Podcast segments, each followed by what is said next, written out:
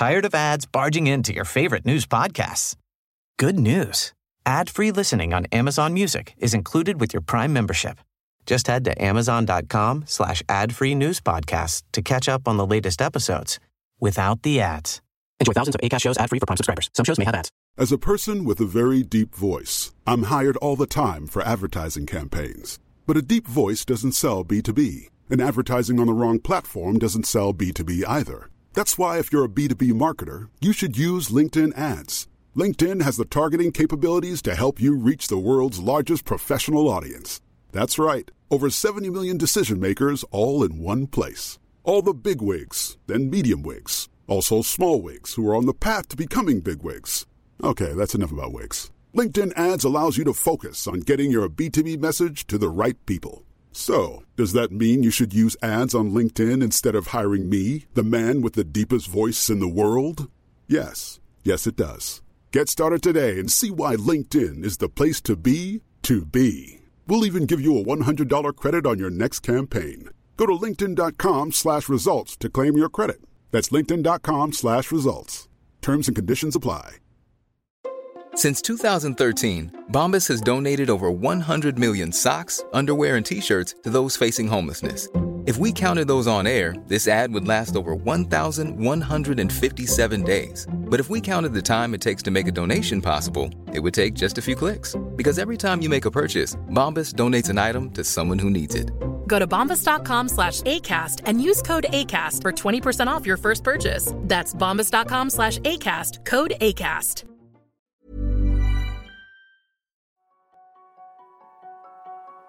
Consommant 25% du glucose que nous absorbons, tellement puissant qu'il a dû se doter de circonvolutions pour rentrer dans la boîte crânienne, le cortex règne en maître absolu dans l'étude de la conscience humaine. Pourtant, en observant l'embryologie, on s'aperçoit que l'intestin le précède, habitat d'un microbiote dont on sait aujourd'hui qu'il influence nos émotions, envie et désirs. Et voilà que la découverte du système nerveux intracardiaque porte le coup de grâce à cette vision réductionniste du foyer de la pensée humaine. Doté de seulement 40 000 neurones, il est pourtant capable d'émettre un champ électromagnétique puissant qui traverse les frontières du corps jusqu'à influencer les autres autour de lui. D'ailleurs, quelles frontières Aux origines du Big Bang, il n'y avait qu'un seul atome, qui en explosant a donné naissance à l'univers. Nous sommes donc tous le fruit des mêmes particules élémentaires, dont la physique quantique nous prouve aujourd'hui la mystérieuse intrication. Naviguant entre physiologie, physique et philosophie, Pierre Etchart nous invite dans cet épisode poétique à repenser les fondements de notre compréhension du monde. Des enseignements riches de sens qui réveillent sous le prisme de la science une forme de sagesse ancestrale depuis trop longtemps oubliée. Bienvenue sur Limitless Project. Je suis David Nicolas, start athlète, père de famille et explorateur du potentiel humain. Belle écoute Salut Pierre Bonjour David Écoute, euh, bah, je suis ravi de, de te recevoir aujourd'hui euh, sur le Limitless Project après notre petit essai euh, hier avorté à cause de problèmes de connexion. comme je te le disais, j'ai découvert ton travail à l'occasion du Festival du potentiel humain de notre ami Pierre Dufresne. Tu as animé une conférence passionnante sur laquelle on va revenir. Mais avant de démarrer, je te propose de faire un petit checking en partageant l'énergie avec laquelle tu viens ce matin. Alors, ce matin, comme euh, les, derniers jours de, cette, je dirais de ces trois dernières semaines, je suis dans une énergie vraiment très euh, très euh, qui, est imprégnée en fait de cohésion. C'est-à-dire que j'ai euh, fait un travail là de promotion, on va dire, par rapport à mon académie. Et effectivement, il y a une telle une telle originalité en fait dans ce que je propose qu'on se rend compte finalement que les gens euh, euh, ne sont pas forcément habitués à ce genre de choses et donc du, coup ne sont pas forcément prêts. Alors que euh, alors que c'est vraiment le, le, moment de, de, de, poser ces choses là et du coup j'ai j'ai vraiment un, un, élan pour pour amener les gens dans cette dans cet univers et et leur permettre en fait de d'accéder à ce qui moi me semble aujourd'hui en 2023 véritablement le plus fondamental le plus fondamental. C'est-à-dire que tout ce qui vient à côté ne saurait avoir euh, euh, suffisamment de, saveur ou de valeur si, on, si nous n'avons pas les, bases euh, qui sont euh, indispensables. Et donc, je suis dans une énergie vraiment de, de, de cohésion parce que je, je, je, je, relis, je vais voir les gens, je, je, je discute beaucoup, j'échange comme avec toi en ce moment pour pouvoir justement essayer de, de créer des ponts et de, de, de, faire en sorte en fait que l'on puisse euh, partager des choses ensemble. Bah, justement, en parlant de, de pont, euh, on va en faire euh, pas mal dans cet épisode puisqu'on va parler euh, de biologie, de physiologie, mais aussi de physique quantique, de savoir, d'environnement, de bonheur, d'alignement, puisque mhm. en fait c'est de ça dont tu nous parles. Là, ce qui te, ce qui t'excite et ce qui, ce qui te rend aussi heureux, c'est le sentiment d'être à ta place et mm. d'être un vecteur de transmission de quelque chose qui te semble complètement fou et important d'être compris et diffusé dans, dans la population. Euh, de, de, mon côté, tu vois, je fais, je te fais aussi mon petit, mon petit check-in. Je suis un petit peu dans le même genre d'énergie parce que j'organise le festival Limitless Project euh, qui va démarrer dans deux jours euh, puisqu'on est, on enregistre, on est mercredi, il démarre vendredi. Mhm. C'est un projet bénévole, donc je gagne pas d'argent dessus, mais par contre, il me remplit au plus haut point d'un point de vue personnel eh parce que je suis tellement heureux et reconnaissant de pouvoir réunir des gens passionnés par les mêmes sujets, qui vibrent euh, aux mmh. mêmes aux mêmes fréquences, mmh. euh, ensemble dans un dans un chalet d'alpage euh, de haute montagne, non pas de haute montagne, mais dans, dans un chalet d'alpage complètement coupé de la civilisation. Tu vois, il y a même pas de connexion internet. Ah ouais on va on va profiter de, de conférences, d'ateliers autour du mouvement, de, de, de autour de et de discussions un petit peu philosophiques, de moments de partage. Et donc je suis très enthousiaste, très excité à l'idée de, de partager ces moments-là avec avec ma communauté, avec mes auditeurs, et puis de pouvoir réunir aussi des amis. tu connais Pierre Dufresne par exemple, mais il y en aura d'autres que tu as vu d'ailleurs au Festival humain, tels que Stave, Slim, Jérémy Coron, etc. Donc voilà, je me réjouis, euh, je me réjouis de, de ces moments euh, passés et partagés. Et euh, donc voilà, je suis aussi plein, plein de cette belle énergie euh, et, et, impatient. je me réjouis, tu vois, de, de, de, de ce week-end. Tu, tu, parlais de, de faire des ponts. Dans, dans la conférence justement que tu as animée au Festival du potentiel humain, euh, tu as parlé du système nerveux intracardiaque. Mmh. Euh, j'ai trouvé ça assez intéressant parce que j'ai l'impression que dans l'histoire un petit peu de l'étude de la, de la conscience, dans, les, dans, la, dans cette volonté de mettre, de partitionner le corps dans des cases, on s'est concentré sur le cortex et puis après est arrivé euh, ce qu'on a appelé le second cerveau, ce fameux microbiote qui pourrait être le siège de, nos émotions et qui euh, pourrait conditionner certains de nos, comportements, notamment de nos envies alimentaires, etc. Et puis maintenant, j'ai l'impression qu'il y a un nouveau système cardiaque, un nouveau cerveau, pardon, pas un nouveau système cardiaque, un nouveau cerveau qui arrive, qui est le cerveau du cœur. Euh, on a découvert qu'il y avait des neurones sur le cœur euh, et qu'ils avaient des propriétés assez incroyables euh, jusqu'à être capables de générer un champ électromagnétique qui sort du corps, donc dépasse et qui redéfinit euh, la notion d'être humain, tu vois, les frontières de notre physicalité. Est-ce que tu pourrais nous raconter un petit peu comment est-ce que tu l'as découvert et les implications que ça comporte? Alors oui, donc je vais d'abord revenir sur ce que tu as dit parce que c'est très important hein, parce que tu sais que moi mon, travail consiste surtout à travailler sur les représentations que nous avons. Parce que les représentations que nous avons déterminent euh, ce que nous croyons et donc euh, c'est eux qui, qui pilotent ce que nous décidons de faire et comment nous le faisons. D'accord? C'est-à-dire que on ne voit pas le monde tel qu'il est mais tel qu'on le pense on est vraiment là-dedans.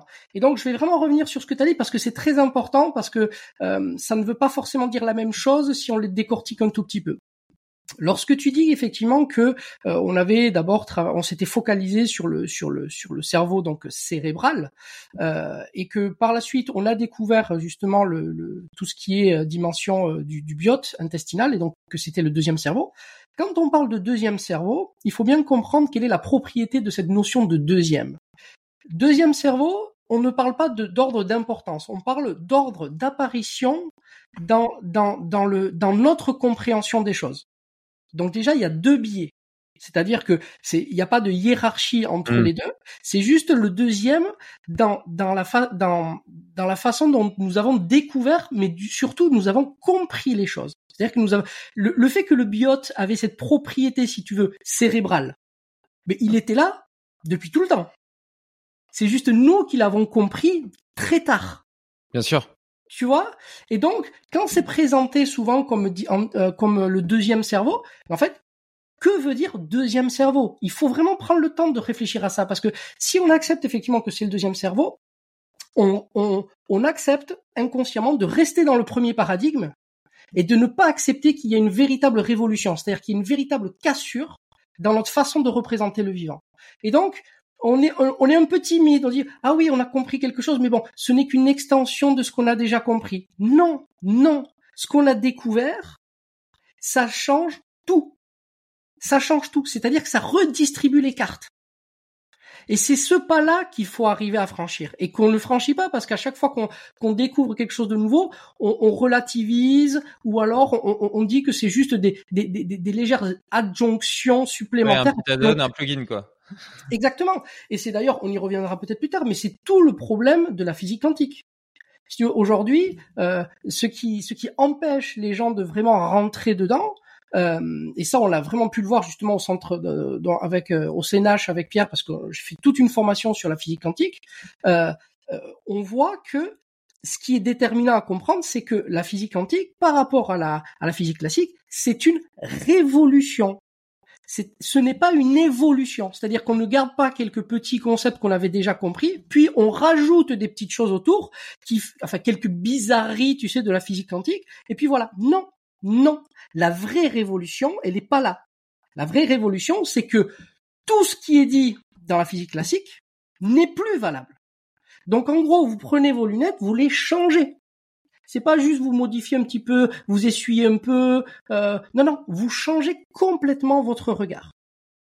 Et donc là, par rapport à par rapport à ce que tu expliquais par rapport au deuxième cerveau, c'est très très important parce que si moi je prends par exemple, et ça c'est pareil, euh, au, CNH, j'ai donné une, euh, une, formation justement sur l'embryologie. Quand on l'étudie d'un point de vue embryologique, on pourrait se demander justement si l'intestin n'est pas le premier cerveau. Parce que justement, dans l'ordre d'apparition et dans l'ordre dans la dynamique du développement de l'embryogénèse, en fait, il y a une primauté réelle, c'est-à-dire tout part finalement de l'intestin. Donc, tu vois, une personne, un humain qui se représente, qui se représente, en considérant que le cerveau est, le, est ce qu'il fait de lui, ce qui est euh, le plus humain, n'est pas du tout la même chose qu'une personne qui part, par exemple, de, qui, qui, imagine un intestin qui se développe et qui donne après secondairement un cerveau. Et qui plus est, et qui plus est, cet intestin qui est peuplé euh, de ce qu'on a, de, ce qu'on qualifie comme non soi, parce que euh, c'est un tas de bactéries, de levures, etc., qui pourtant nous influencent, qui vivent de façon dynamique, euh, dans un équilibre où l'un et l'autre dans une forme de symbiose en réalité. Et donc ça pose clairement la question du soi, du non-soi, de d'où vient la conscience. Est-ce que la conscience est humaine ou est-ce qu'elle est une interaction avec dynamique avec son environnement et un tas de micro-organismes qui ont décidé de coopérer ensemble? Exactement. Et c'est d'ailleurs ce, ce, que l'on ce que l'on constate, c'est que justement, c'est de par la caractéristique que cette région euh, viscérale intestinale euh, contient cette grande densité euh, de microbes, eh bien en fait c'est elle qui va permettre à la vie de, croître et de se répandre. Donc là c'est pareil. À partir du moment où on le voit comme ça, on, ne peut plus se représenter la notion de soi et de non-soi de la même façon. Tu vois? Et ça, c'est vraiment le cœur du travail de ce que je propose en fait euh, l'année prochaine au sein de l'académie. C'est-à-dire que on va redéfinir les termes les plus euh, les plus éloquents de, de, du vivant. Là, on a parlé du soi, de non-soi, des microbes, des bactéries, tout ça, au travers de ce que l'on sait véritablement en 2023. D'accord? Et non pas en restant sur des, des, des, des choses que l'on a découvert il y a longtemps et qui finalement, euh, euh on n'a fait que découvrir des petites choses. Non, il y a eu énormément de révolutions depuis, depuis, euh, depuis ces découvertes-là. Et il faut absolument les intégrer, mesurer leurs implications et, et, et du coup essayer de voir qu'est-ce que ça nous dit sur ce que l'on croit savoir aujourd'hui. Et ça, ça va avoir des conséquences énormes sur la façon que nous avons de nous représenter, nous, en tant qu'êtres humains, et ça va nous donner aussi de nouvelles responsabilités en tant qu'être humain. D'accord? Et ça, c'est vraiment pour moi quelque chose qui, en 2023, euh, on ne peut pas faire l'économie de ça. On ne peut pas faire l'économie de ça parce que nous avons des responsabilités. on le voit bien, hein, tu vois, au niveau que ce soit au niveau humain, que ce soit sur l'impact que nous avons par rapport à tous les autres animaux sur notre environnement, nous avons des responsabilités. Et pour ça, moi en tout cas mon point de vue c'est que on, faut pas partir en guerre contre tu vois tous ces trucs extrêmes là où on entend que l'humain euh, c'est le cancer du tu vois de la planète et compagnie. Pour moi c'est tout l'inverse en fait. C'est tout l'inverse. Pour moi c'est l'humain est probablement la solution. Mais encore faut-il avoir l'humilité de se remettre en question et de et de vraiment se poser les bonnes questions et la seule raison pour laquelle aujourd'hui nous nous, nous détruisons mutuellement, c'est parce que justement nous ne nous sommes pas posé les bonnes questions et que nous avons une représentation de nous qui est totalement euh, désenchantée, qui est totalement euh, euh, euh lisse, froid. C'est et, et, et, ça effectivement, ça donne pas envie de ça donne pas envie de se battre en fait. Hein. Ça donne pas envie de de donner la, la meilleure version de soi-même. Je, je, repars sur euh, l'embryogénèse et t'as expliqué que l'estomac euh, démarrait avant le, avant la construction et le développement du cerveau. Mhm. Euh, comment est-ce que, en partant de ce prisme, euh, les trois cerveaux, euh, sans, sans, sans, sans, proposer de, de hiérarchie, se créent et interagissent les uns avec les autres? Alors, dans, dans, dans l'embryogénèse, il n'y a pas c'est segmenté de cette façon-là, mais ça peut être interprété de différentes façons. C'est-à-dire que la chronologie, elle est quand même, euh, les, choses s'installent quand même relativement en même temps, d'accord? Par contre, l'accumulation euh, des, strates et des couches euh, au niveau cérébral, si tu veux, sont totalement dépendantes du développement qui se fait euh, notamment au niveau euh, viscéral digestif. C'est-à-dire que les deux éléments sont interdépendants dans leur croissance. Donc c'est pour ça qu'aujourd'hui, nous qui avons hérité de cette euh, de cette vision mais qui, qui, qui, a été amenée par Descartes finalement hein, du réductionnisme, on, on, a toujours cette cette cette tendance à vouloir séparer les choses et à vouloir les les, les penser, les imaginer séparé du reste. Et c'est là où on crée en fait une image complètement fausse du vivant. Parce que imaginez par exemple, euh, si je te parle du cerveau et de, ses différentes caractéristiques, je serai dans l'erreur, ou en tout cas je ne serai pas dans le juste, si en même temps que je te parle du cerveau, je ne te parle pas du reste du corps. Parce que les caractéristiques justement que prennent chaque partie du corps dans, euh, dans les parties du cerveau sont totalement corrélées et dépendantes de ce qui se passe plus bas. Tu vois? Et donc c'est ce, c'est dans ce dynamisme-là, c'est-à-dire c'est dans cette vision globale et dynamique que aujourd'hui on arrive à voir l'embryologie de façon totalement différente. C'est-à-dire qu'on l'a étudié de façon très euh, euh, euh très très très très très réductionniste pendant pendant de nombreuses années mais maintenant, les, les, les personnes qui ont décidé de reprendre ces travaux-là ont compris en fait l'importance de la systémie et de pouvoir étudier ça de façon beaucoup plus globale. Et d'ailleurs, c'était vraiment, c'était vraiment le sens de mon message lors du potentiel humain. Quand j'ai parlé du cœur, c'était justement pour pour pour montrer que le, le, vous ne pouvez pas parler en fait d'une autre partie du corps si vous ne parlez pas du cœur. Et vous devez en permanence prendre ce point d'appui au niveau de votre cœur si vous voulez comprendre euh, comment comment se développe, comment grandit, comment agit, comment interagit, assimile votre cerveau. Et ça, c'est pas dans notre façon de penser. Parce que les deux, c'est deux, éléments différents qu'on va mettre, pas qu'on va opposer. Mais quand même, c'est, euh, il y a des gens qui disent, oui, moi je suis plus dans le dans le mental. Il y en a d'autres qui disent, je suis plus dans le cœur. Mais ça, c'est une vision de l'esprit en fait. Vous pouvez pas les dissocier les deux. Vous pouvez pas les dissocier. Et je pense que cette vision réductionniste nous empêche de, de développer un, un, potentiel plein.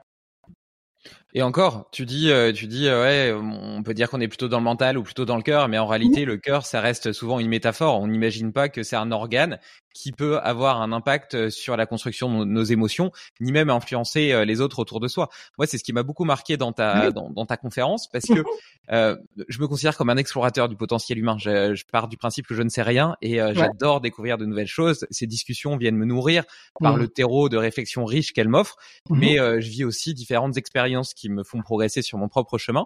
Et mmh notamment, j'ai été expérimenté l'ayahuasca mmh dans une retraite en Suisse avec Alison, avec qui j'ai enregistré d'ailleurs un, épisode. Et moi qui suis euh, plutôt très cartésien, très analytique, euh, j'ai été euh, touché par par cette expérience qui m'a fait penser à un bain d'amour.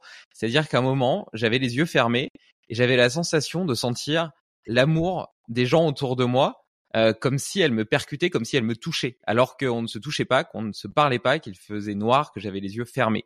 Et donc c'est resté une, simplement un sentiment, un ressenti. Et puis quand j'ai entendu ta conférence et euh, cette idée que euh, le, le, système nerveux intracardiaque pouvait générer un champ euh, extracorporel qui puisse toucher les autres et influencer leurs émotions, et que d'ailleurs tu, tu, avais pris l'exemple de, de, la maman avec son bébé qui, malgré l'absence de contact physique, notamment par un tissu qui les séparerait, arrivait à synchroniser leur rythme, etc ça m'a marqué, tu vois, et, ça, ça a donné une espèce d'explication scientifique un ressenti euh, empirique que, que j'avais pu vivre euh, par le passé.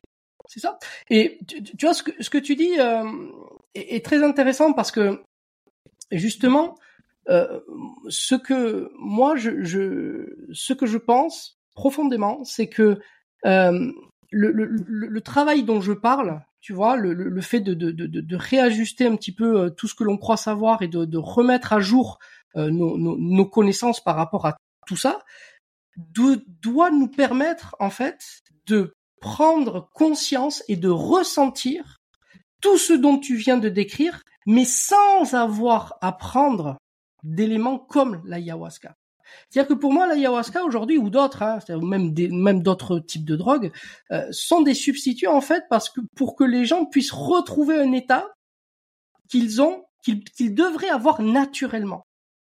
Mais nos constructions mentales, c'est-à-dire les projections que nous faisons du monde que nous dans lequel nous croyons vivre, font qu'en fait, on, a créé une prison mentale nous-mêmes et, et, ça nous empêche en fait du coup de rayonner. Parce que tu, c'est le but de la conférence que j'avais donnée justement c'était ça c'est que les gens qui n'avaient pas assisté à la conférence avant de venir ils n'avaient aucune aucune conscience et de connaissance de ce champ par exemple. D'accord? Après ça ils avaient conscience qu'en fait, sans même toucher quelqu'un, les personnes qui étaient à côté, euh, assis à côté, à côté de, à côté d'elle pendant la, la conférence, eh bien, en fait, avaient été euh, forcément touchées par justement le, le chant que produisait euh, leur cœur pendant la conférence. Et alors je sais pas si tu te rappelles, mais il y avait une énergie quand même très particulière pendant cette conférence. Même moi, j'ai été extrêmement touché. Il y a eu même un moment où j'ai dû m'arrêter parce que je n'y arrivais plus. Mais c'était c'était vraiment incroyable. Et là, on a on a, si tu veux, on a mis en pratique ce que j'expliquais en théorie. Tu vois? Et ça, je pense que cet état-là, euh, on, nous, on n'a pas pris d'ayahuasca pendant la conférence. Et pourtant, on a touché, on a touché du cœur, pas du doigt, mais on a touché du cœur, un état que nous, nous, devons être capables, en fait, de, de, d'avoir au quotidien. Au quotidien. Là, c'était exceptionnel. Parce qu'on a tous été vraiment, on s'est tous synchronisés, mais on devrait pouvoir développer ça au quotidien. Sauf qu'on ne le fait pas, et l'une des raisons que moi j'avance, c'est l'idée que l'on projette du monde.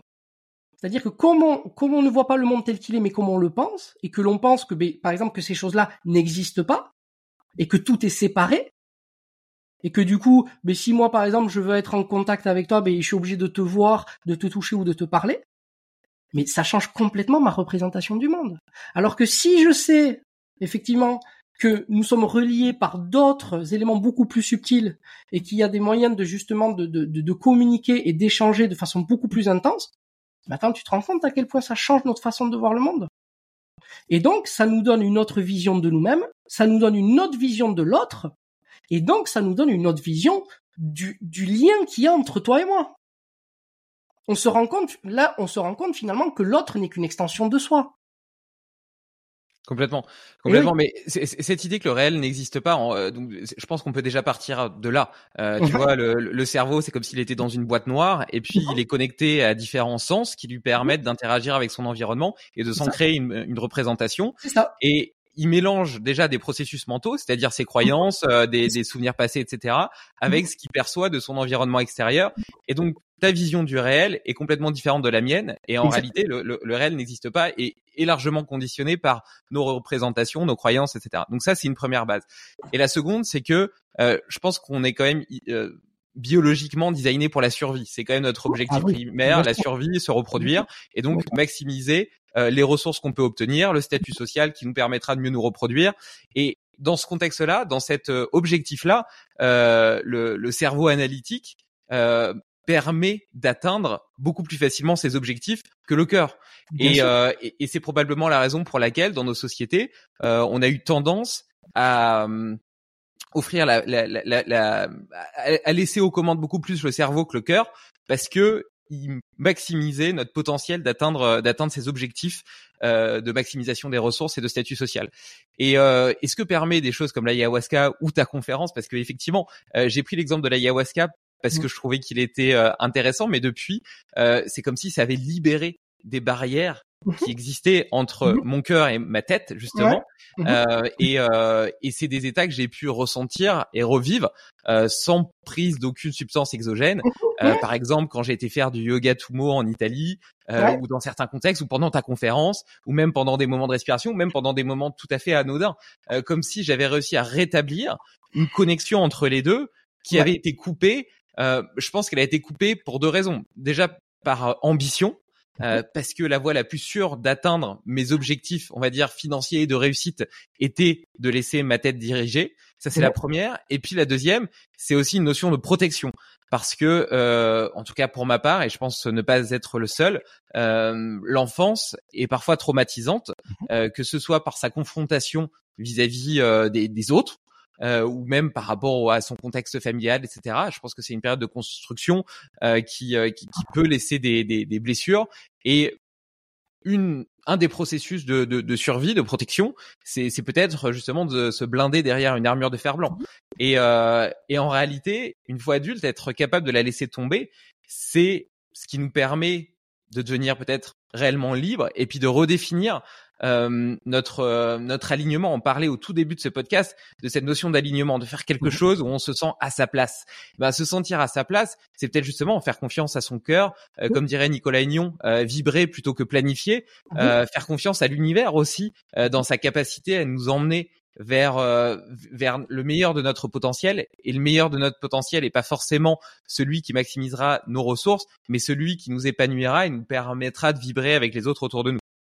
Oui, mais par extension de ce que je dis, je, te disais tout à l'heure, euh, faire confiance à l'univers, euh, finalement, c'est faire confiance à nous-mêmes. Hein. Tout à fait.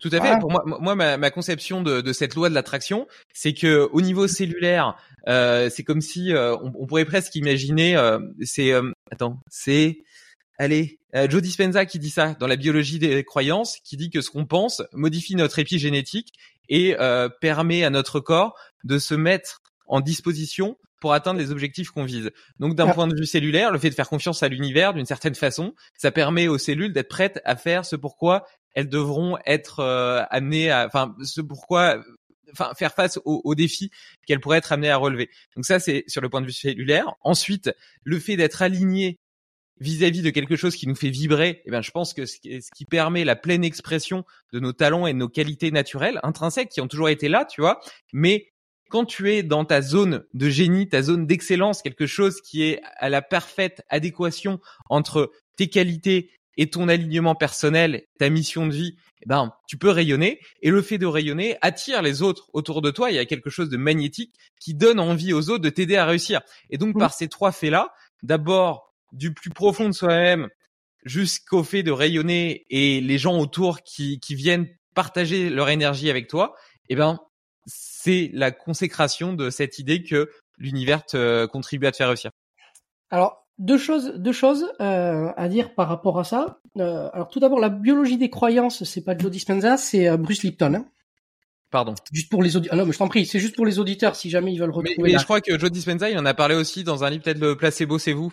Oui, voilà. Qui revient à peu près au même Mais la biologie des croyances, c'est vraiment Bruce Lipton.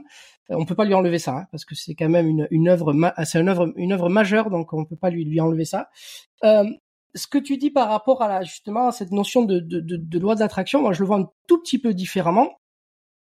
C'est que euh, je la, la, la, façon dont, dont, dont, je comprends les choses, euh, l'environnement, ce qu'on appelle les autres, en fait, euh, n'est qu'une extension de nous-mêmes.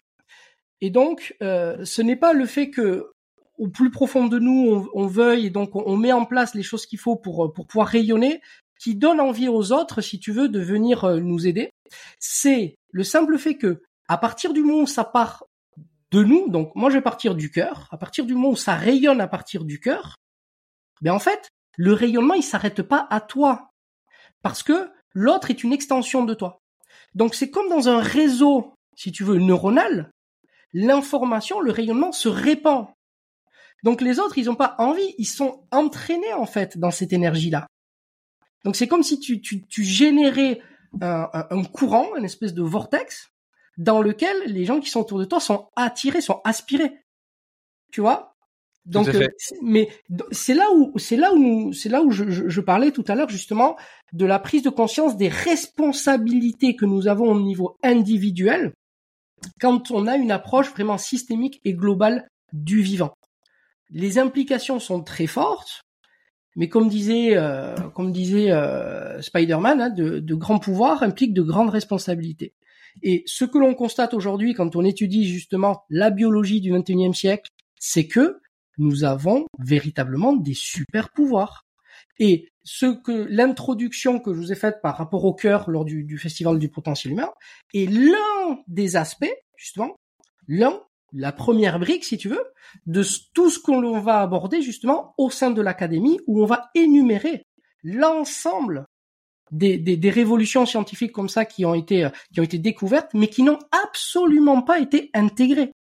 Absolument pas. C'est-à-dire qu'aujourd'hui, on fait comme si ça avait été juste une petite découverte comme ça, mais on n'a pas mesuré les implications et les conséquences d'une telle découverte.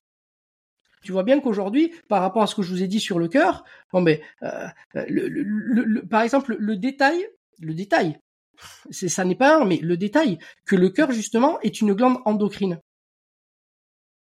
c'est quand même, c'est quand même quelque chose qui date de 1981, cette découverte. D'accord? Mais aujourd'hui, lorsque tu prends les livres, les ouvrages de physiologie, mais on n'en parle pas. On n'en parle pas.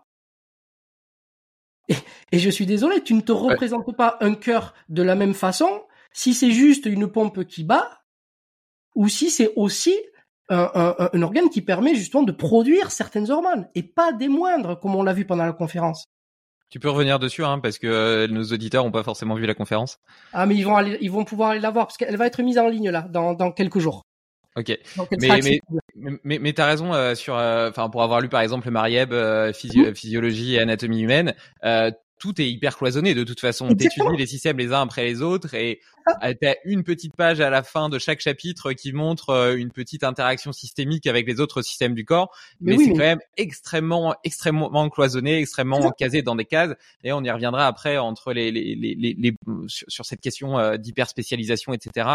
Euh, mais je, je, voudrais quand même terminer euh, sur, sur, sur, sur ce que tu partages au niveau au niveau du cœur, de l'interaction avec les autres, parce que je trouve ça quand même vraiment fondamental. Euh, tu vois, on pourrait faire une métaphore d'ailleurs et se dire que au final, un organisme vivant, c'est mhm. euh, des milliards de cellules qui, qui, qui euh, coordonnent leurs efforts, qui cohabitent ensemble pour permettre à l'organisme de vivre et maximiser ensemble euh, leur, leur capacité de survivre et de se reproduire. Ces mêmes cellules, en fait, elles interagissent avec des microbes on l'a vu via notre microbiote, etc. Donc il y a toujours cette interaction dynamique avec l'extérieur. Et on a parlé du microbiote euh, intestinal, mais on mhm. pourrait parler du microbiote de la peau. En fait, mhm. en réalité, on, est toujours en interaction dynamique avec notre environnement, avec l'air qu'on respire, qui vient aussi à l'intérieur de nous, avec les aliments qui, nous nourrissent. Enfin, il y a toujours cette interaction. Tu vois, il y a, il y a la frontière entre l'unicité du vivant et son environnement est assez ténue. Et toi, ce que tu es en train de dire, c'est que elle est tellement ténue qu'en réalité, nous sommes les autres et que nous sommes aussi de la même façon que euh, nos, nos cellules intestinales sont en interaction dynamique avec les microbes du microbiote. Nous Mm. sommes êtres humains en interaction dynamique avec les personnes qui sont autour de nous. Et on les influence et ils nous influencent de façon dynamique constamment. Mm. C'est ça que tu dis?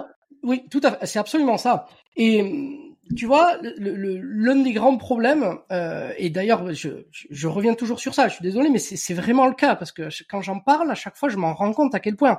Mais ça sera vraiment le cœur de ce qu'on va travailler au sein de l'académie. C'est-à-dire que ce que j'explique, c'est que ces découvertes, on a, on a eu énormément de découvertes scientifiques, mais majeures. Donc là, toi, par exemple, tu parles du, du, du biote intestinal, d'accord? Ça a été vraiment une révolution. Mais ça n'a pas eu l'impact dans la société, ça n'a pas eu l'impact que ça aurait dû avoir. Pourquoi? Pourquoi? Et c'est ce pourquoi, moi, que je vais traiter et que je souhaite corriger.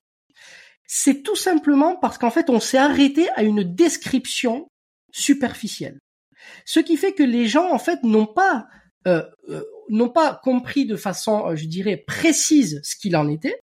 Et donc, ils ont été incapables de mesurer quelles étaient les implications. Or, ce sont toujours les implications qui sont importantes. Et justement, pour revenir à, l'ouvrage de, Bruce Lipton, justement, lui, il en parle de ces implications. Et il explique que à partir du moment où justement on a commencé à prendre la mesure de, la densité de ce biote, hein, qui, est quand même astronomique, eh bien en fait, on se rendait compte que il était de plus en plus difficile, et c'est ça qui est important, qu'il était de plus en plus difficile de faire des différences nettes entre les espèces.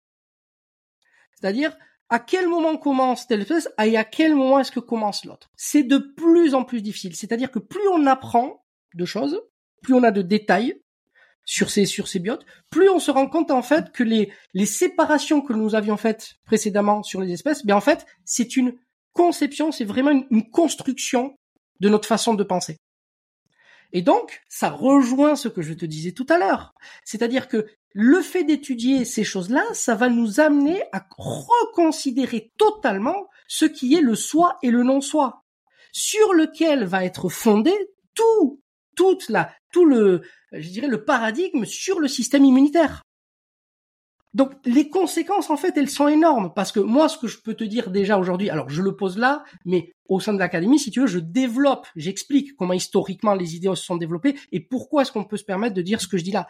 Mais la peau la peau parce que tu, tu, parles de ce sujet-là qui est un sujet fondamental la peau n'est pas euh, n'est pas quelque chose en fait si tu veux de d'hermétique et qui cloisonne. Aujourd'hui on peut plus dire ça la peau, c'est une interface. C'est une interface. C'est-à-dire que c'est ce qui va nous permettre de, de, de, de générer l'un des besoins, écoute bien, l'un des besoins les plus importants du vivant. Et tu sais lequel c'est? C'est le lien. C'est le lien.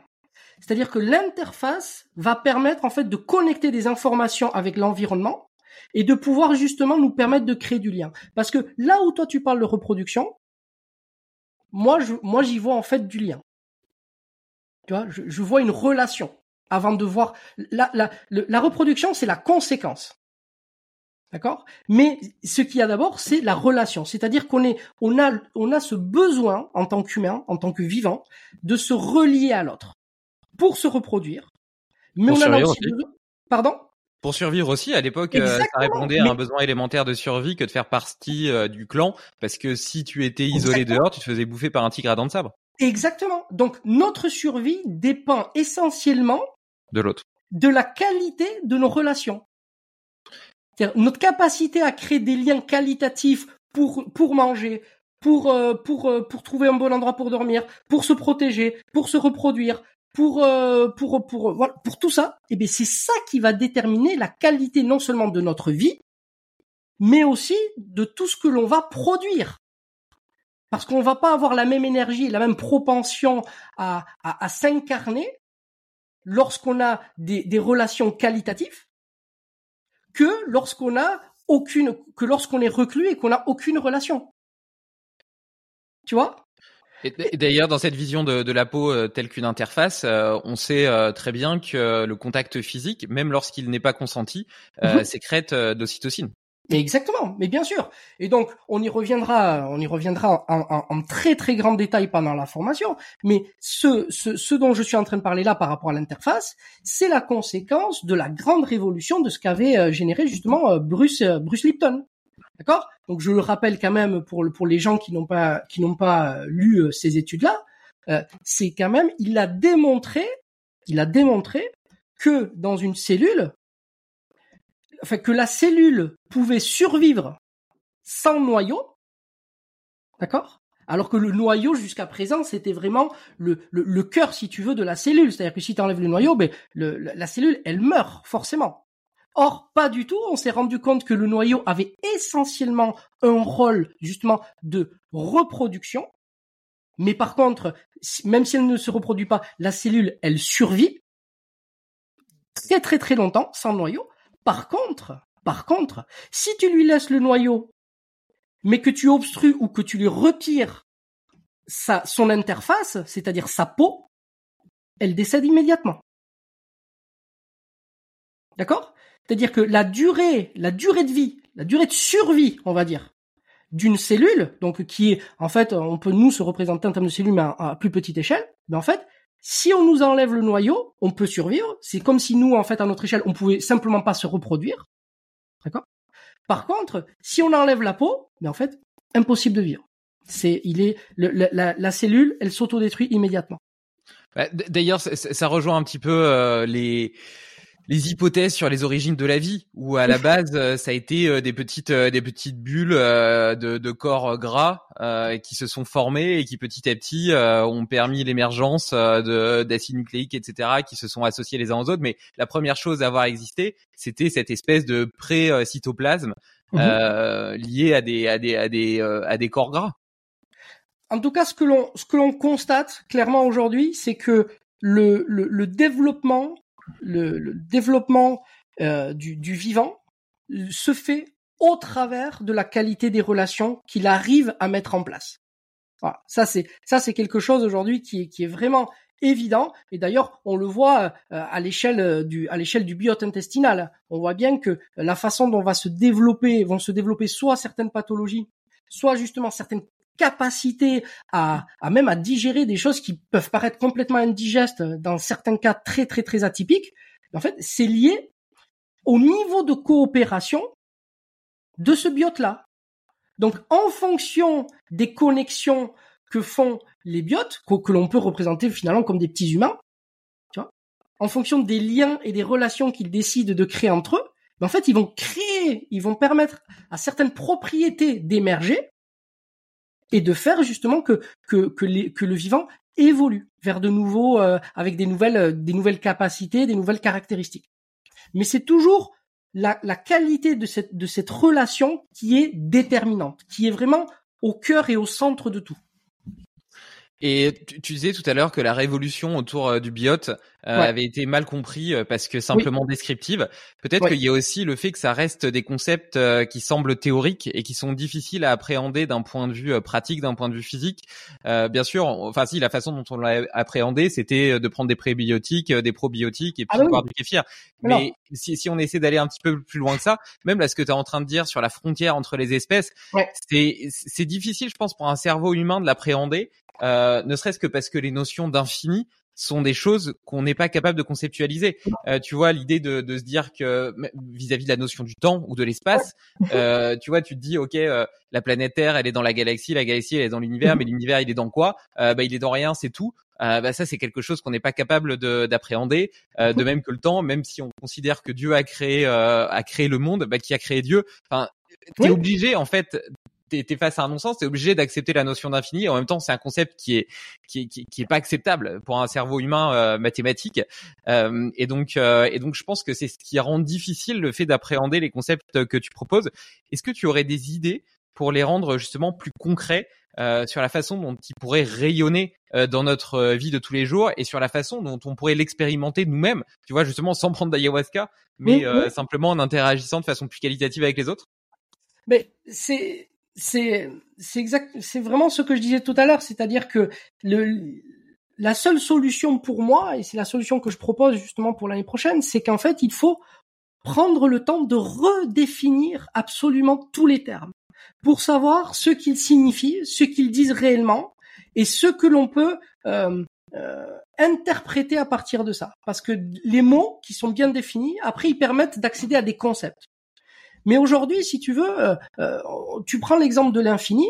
Aujourd'hui, il est, il est, il est insaisissable même pour certains mathématiciens, mais il est pour pour les non mathématiciens, c'est encore moins insaisissable parce que on part de rien en fait. C'est-à-dire qu'on a on a défini aucun terme en amont. Pour nous, l'infini, c'est quoi? C'est quelque chose qui ne se finit pas. Et c'est pas du tout notre cerveau, il n'est pas fait pour penser comme ça. Eh Donc c'est tout ce qu'on voit à une frontière. Mais exactement. Mais du coup, il faudrait définir pour pouvoir appréhender ça de façon beaucoup plus, je dirais, euh, objective et ne pas se perdre. C'est, il faudrait redéfinir les termes. Donc, l'infini, ça fait référence à quoi? Ça fait référence à l'espace. Donc, il faudrait redéfinir l'espace. Mais à partir du moment où on redéfinit l'espace, il faut forcément redéfinir le temps. Tu vois? Et ainsi de suite. Et à partir du moment où on arrive à définir des concepts comme ça un à un, on peut donner une image différente et comprendre pourquoi ce qu'on ne comprenait pas en amont.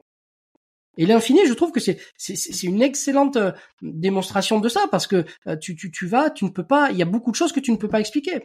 Si on veut revenir par exemple au cœur par rapport à ce que je vous ai apporté euh, lors de, la conférence, ben, là, le fait de redéfinir les propriétés de cet organe nous permet de le penser différemment. Et donc, la personne qui sort effectivement de, cette conférence, elle sait que, euh, contrairement à ce qu'elle pensait, ben en fait, elle a un champ électromagnétique qui agit sur son environnement, donc sur ses, donc euh, par exemple, euh, une maman qui va rentrer chez elle, eh elle sait très bien que quand elle va se coucher dans le lit avec son mari le soir, d'accord, l'un à côté de l'autre, elle sait que son champ électromagnétique va interagir, va influer sur lui. Et ça allait plus loin parce qu'après, moi, je vous ai parlé de l'esprit. Tu te souviens? Voilà, parce que les deux vont ensemble en fait. Et dans le cadre de l'esprit, je vous ai expliqué que ce que nous décidions de penser avait un impact sur la façon dont le cœur agissait sur sa fréquence. Et donc, qu'est-ce que ça veut dire? Ça veut dire tout simplement que la personne qui va s'asseoir à côté d'une autre personne a une responsabilité parce qu'elle va transmettre une information en fonction de ce qu'elle décide de penser. Donc si elle décide, moi je me mets par exemple à côté de toi et je décide de penser à des choses horribles. D'accord? Bon mais cette fréquence-là, tu vas tu vas en payer un petit peu le prix. C'est-à-dire tu vas le ressentir. Et donc moi j'ai une responsabilité par rapport à ça. Parce que quand on a des enfants, quand on a et que l'on pense que non, il suffit par exemple, euh, ça c'est la partie qu'on va étudier, euh, qu'on va étudier sur le trauma, par exemple, tu vois, dans le dans le cours. Eh bien, quand on est face à quand on est face à des enfants et qu'on se dit par exemple, ben tiens, euh, j'ai une colère monstre en moi, mais pour préserver l'enfant, je vais la contenir. Je vais la contenir parce que du coup, je je vais préserver l'enfant. Mais quand tu sais, du coup, ce que je vous ai apporté par rapport à l'esprit et au cœur, mais tu vois bien que ça fonctionne pas. Hmm. Parce que cette colère-là, l'enfant va le ressentir. Et c'est pas parce que tu t'énerves pas sur l'enfant que l'enfant ne va pas euh, ne va pas payer le prix, si tu veux, de cette colère parce que parce que les enfants sont des extensions de nous. Hmm. Tu vois? Et donc ça ne ça ne nous place pas au même endroit. Donc les gens qui pensent qu'il suffit de s'isoler, par exemple, pour euh, pour remédier à des choses, en fait, parfois on peut pas faire autrement, mais on voit bien que c'est pas une solution, parce que nous sommes des des, des êtres de de, de de de lien en fait. Nous sommes des êtres de lien, nous cherchons du lien, sauf qu'on sauf que nous nous devons chercher des liens de plus en plus qualitatifs. Donc tu vois cette façon de mettre en pratique euh, justement des concepts qui peuvent paraître un petit peu euh, inaccessibles au départ, c'est ça. C'est expliquer que dans le cadre du trauma, par exemple, ce n'est pas simplement bon ben c'est quelque chose qui te regarde toi et, puis c'est tout. Non non, ça regarde tout le monde en fait. Tout le monde est impacté euh, dans la famille ou dans le dans le euh, localement. Tu vois? Ouais, c'est c'est extrêmement puissant, extrêmement intéressant ce que tu partages. Euh, je, je, vais commencer par rebondir sur euh, sur la parentalité. Euh, je suis encore peu expérimenté en la matière puisque ma fille a deux ans et demi, euh, mhm. mais pour autant, euh, elle a déjà pu éprouver mes nerfs à quelques reprises. Oui, et, et, et, évidemment, tu vois, je suis plutôt tourné vers une forme de communication non violente, bienveillante, et donc j'essaie j'essaie toujours de, de, de, de, discuter avec elle, etc. Et puis pour autant, bah, parfois, elle excède ma patience, surtout si j'ai été fatigué par une journée. Et, donc voilà. Et donc dans ce contexte-là, qu'est-ce que tu fais? Est-ce que tu gardes ta colère à l'intérieur de toi? Et comme tu le dis très bien, au final, ça a l'impact même sans que tu t'en aperçoives, ben c'est peut-être pas forcément la bonne solution. Et moi, j'essaie simplement en fait de de, de, de lui dire euh, ce que ce que je ressens et lui dire par exemple, euh, bah écoute, euh, là, euh, j'ai j'ai pas eu de formation en tant que père, je sais pas comment réagir, euh, je suis fatigué, je me sens je me sens en colère, je me donc donc voilà, qu'est-ce qu'on fait Et donc bien évidemment, elle a deux ans et demi, elle va pas me dire ce que je dois faire, mais quelque part, ça me permet ça me permet d'extérioriser en étant tout à fait sincère et honnête avec elle. Et par ailleurs, j'ai remarqué déjà que euh, mal, bien avant d'être capable de s'exprimer, de parler, de faire des phrases, etc., elle avait une compréhension de son environnement, de ce qu'on lui disait, etc., extrêmement affûtée. et que lui expliquer les choses, même si elle comprend pas tous les mots, tout le vocabulaire, a un impact sur euh, sa capacité d'adhérer à ce que tu lui demandes. Euh, un exemple tout con, tu vois, par exemple, tu lui dis euh, traverse pas la route eh ben ça, ça va pas la percuter parce qu'elle comprend pas. Il n'y a pas de sens pour elle au fait de pas traverser la route. Par contre, si tu lui expliques qu'il y a des voitures qui roulent vite, qui vont peut-être pas faire attention avec à, mmh elle et que elle risque d'avoir un gros bobo et qu'après il faudra aller à l'hôpital, etc. Là, elle comprend les conséquences et donc naturellement, elle, elle est capable d'influer sur son comportement pour euh, réagir euh, de façon de façon positive à son environnement euh, dans le sens que, que toi tu as érigé. Et donc là, c'est complètement différent d'une relation d'obligation, euh, d'obligation et de et de soumission entre guillemets de l'enfant. Et, et d'ailleurs, si tu attends que ton enfant t'obéisse, bah en réalité, euh, c'est une escalade toujours plus importante vers la violence parce que mmh s'il comprend pas le concept que tu lui imposes eh mmh bien, il va te désobéir. Donc toi, tu vas être obligé de durcir le ton. Et puis après avoir durci le ton, tu vas lui dire d'aller dans sa chambre. Puis une fois qu'elle est dans sa chambre, eh ben, elle va vouloir sortir de sa chambre. Tu vas l'enfermer dans sa chambre. Et comme elle est enfermée dans sa chambre, elle va jeter tous ses jouets par terre. Et donc là, du coup, qu'est-ce que tu fais? Bah, tu t'énerves encore plus fort. Et donc, tu finis par la frapper. Ou même si tu lui la frappes pas, tu, tu, tu cries dessus. Et donc après, elle va effectivement t'obéir. Mais elle va t'obéir pourquoi? Parce qu'elle a peur de toi. Est-ce que c'est mmh. ça la relation que tu as envie d'avoir avec tes enfants? Bah non, euh, moi, moi clairement pas, tu vois. Et donc c'est ça ma vision de la parentalité bienveillante, même si euh, parfois mmh. c'est à mauvaise presse euh, parce qu'on a l'impression que c'est la porte ouverte à tout. Mmh. Ben, dans ma conception des choses, c'est pas la porte ouverte à tout. Il faut un cadre, mais il faut expliquer le cadre. Et de ce que je peux constater de ma petite expérience en tant que papa, eh bien, si tu expliques la raison du cadre, tu as une adhésion qui est beaucoup beaucoup plus importante que si c'est simplement une, euh, une discussion unilatérale. D'ailleurs, tu pourrais le faire le parallèle avec les entreprises. Je suis chef d'entreprise, j'ai toujours créé des boîtes, etc. avec des collaborateurs.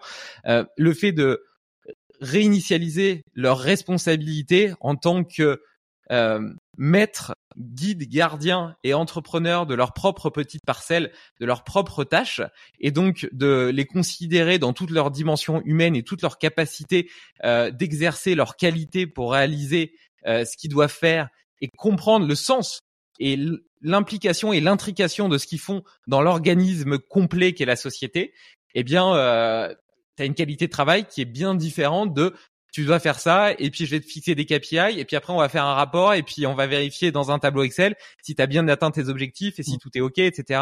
et te faire pointer au début de la journée et, et, euh, et en sortant le soir. Euh, excuse-moi, je parle, je parle pas mal. Euh, je sais pas si tu veux réagir là-dessus, mais sinon j'ai encore un autre truc à dire après sur l'influence avec les autres. Ouais, moi je vais, je vais revenir quand même sur ce que tu disais par rapport aux enfants, parce que ça c'est quand même euh, moi un domaine que que que, que j'affectionne particulièrement. Mais tu sais, les, les, enfants sont très très très surprenants, très très très surprenants. Et cette image pour moi, elle est, elle est vraiment idéale pour illustrer justement le propos euh, précédent. Euh, L'escalade de violence dont tu parlais, pour moi, euh, elle est pas liée justement euh, à une absence de euh, communication, si tu veux, non violente. Pour moi, c'est c'est pas vraiment là que ça se passe. Je dis pas que c'est un mauvais outil, hein, c'est un très bon outil, mais pour moi, c'est pas là que ça se passe, parce que il y a y a une dimension, si tu veux, où on où on contient, on refoule un petit peu ce la façon dont nous vivons réellement les choses. Tu vois? Et là où je te dis que les enfants sont très surprenants, c'est que cette escalade, elle va avoir lieu si tu considères ou si tu projettes que les enfants en fait sont euh, une espèce de euh, une espèce d'opposition en fait à ton état. Donc je te rappelle ce que je te disais tout à l'heure hein, par rapport à ce continuum euh, de liens dans lequel nous vivons, c'est que pour moi les enfants sont sont notre sont notre prolongement. Et donc à partir du moment où on arrête d'être dans l'opposition et que l'on considère qu'en fait mais, euh, euh, les enfants ce qu'ils veulent aussi c'est trouver une solution, eh bien, en fait, les choses deviennent beaucoup plus simples. Moi, quand je suis dans ta situation, tu vois, quand je suis agacé, quand je suis énervé comme ça, ce que je fais, c'est que je contiens pas du tout, c'est que je le dis. C'est-à-dire que là, par exemple, moi, mon, garçon, Gabriel, je lui dis, Gabriel, là, je, je, je, sens que ça commence à monter, je commence à m'énerver là. Je, je, je, sens que ça, j'ai plus de patience. Là, je, je vais pas pouvoir.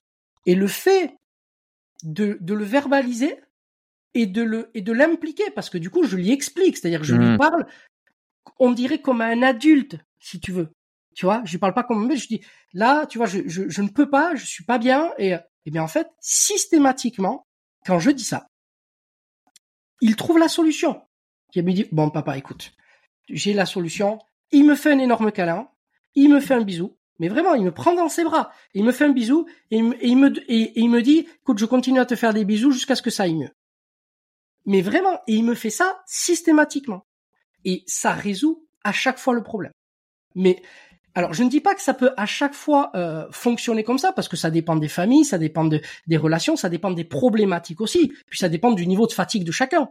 Mais ce que je veux te dire, c'est que pour moi, la clé du, du, du, du, des clashs qu'il peut y avoir ou des, mésententes qu'il peut y avoir entre les parents et les enfants, et la conséquence justement de cette euh, de, cette euh, de cette communication qui est faite dans l'opposition non pas dans la non-violence parce que quand je dis à mon fils écoute là je vais m'énerver j'en peux plus il y a une certaine forme de violence. Et il peut l'entendre. Et d'ailleurs c'est là où il se rend compte que justement là ou là papa il a besoin de moi.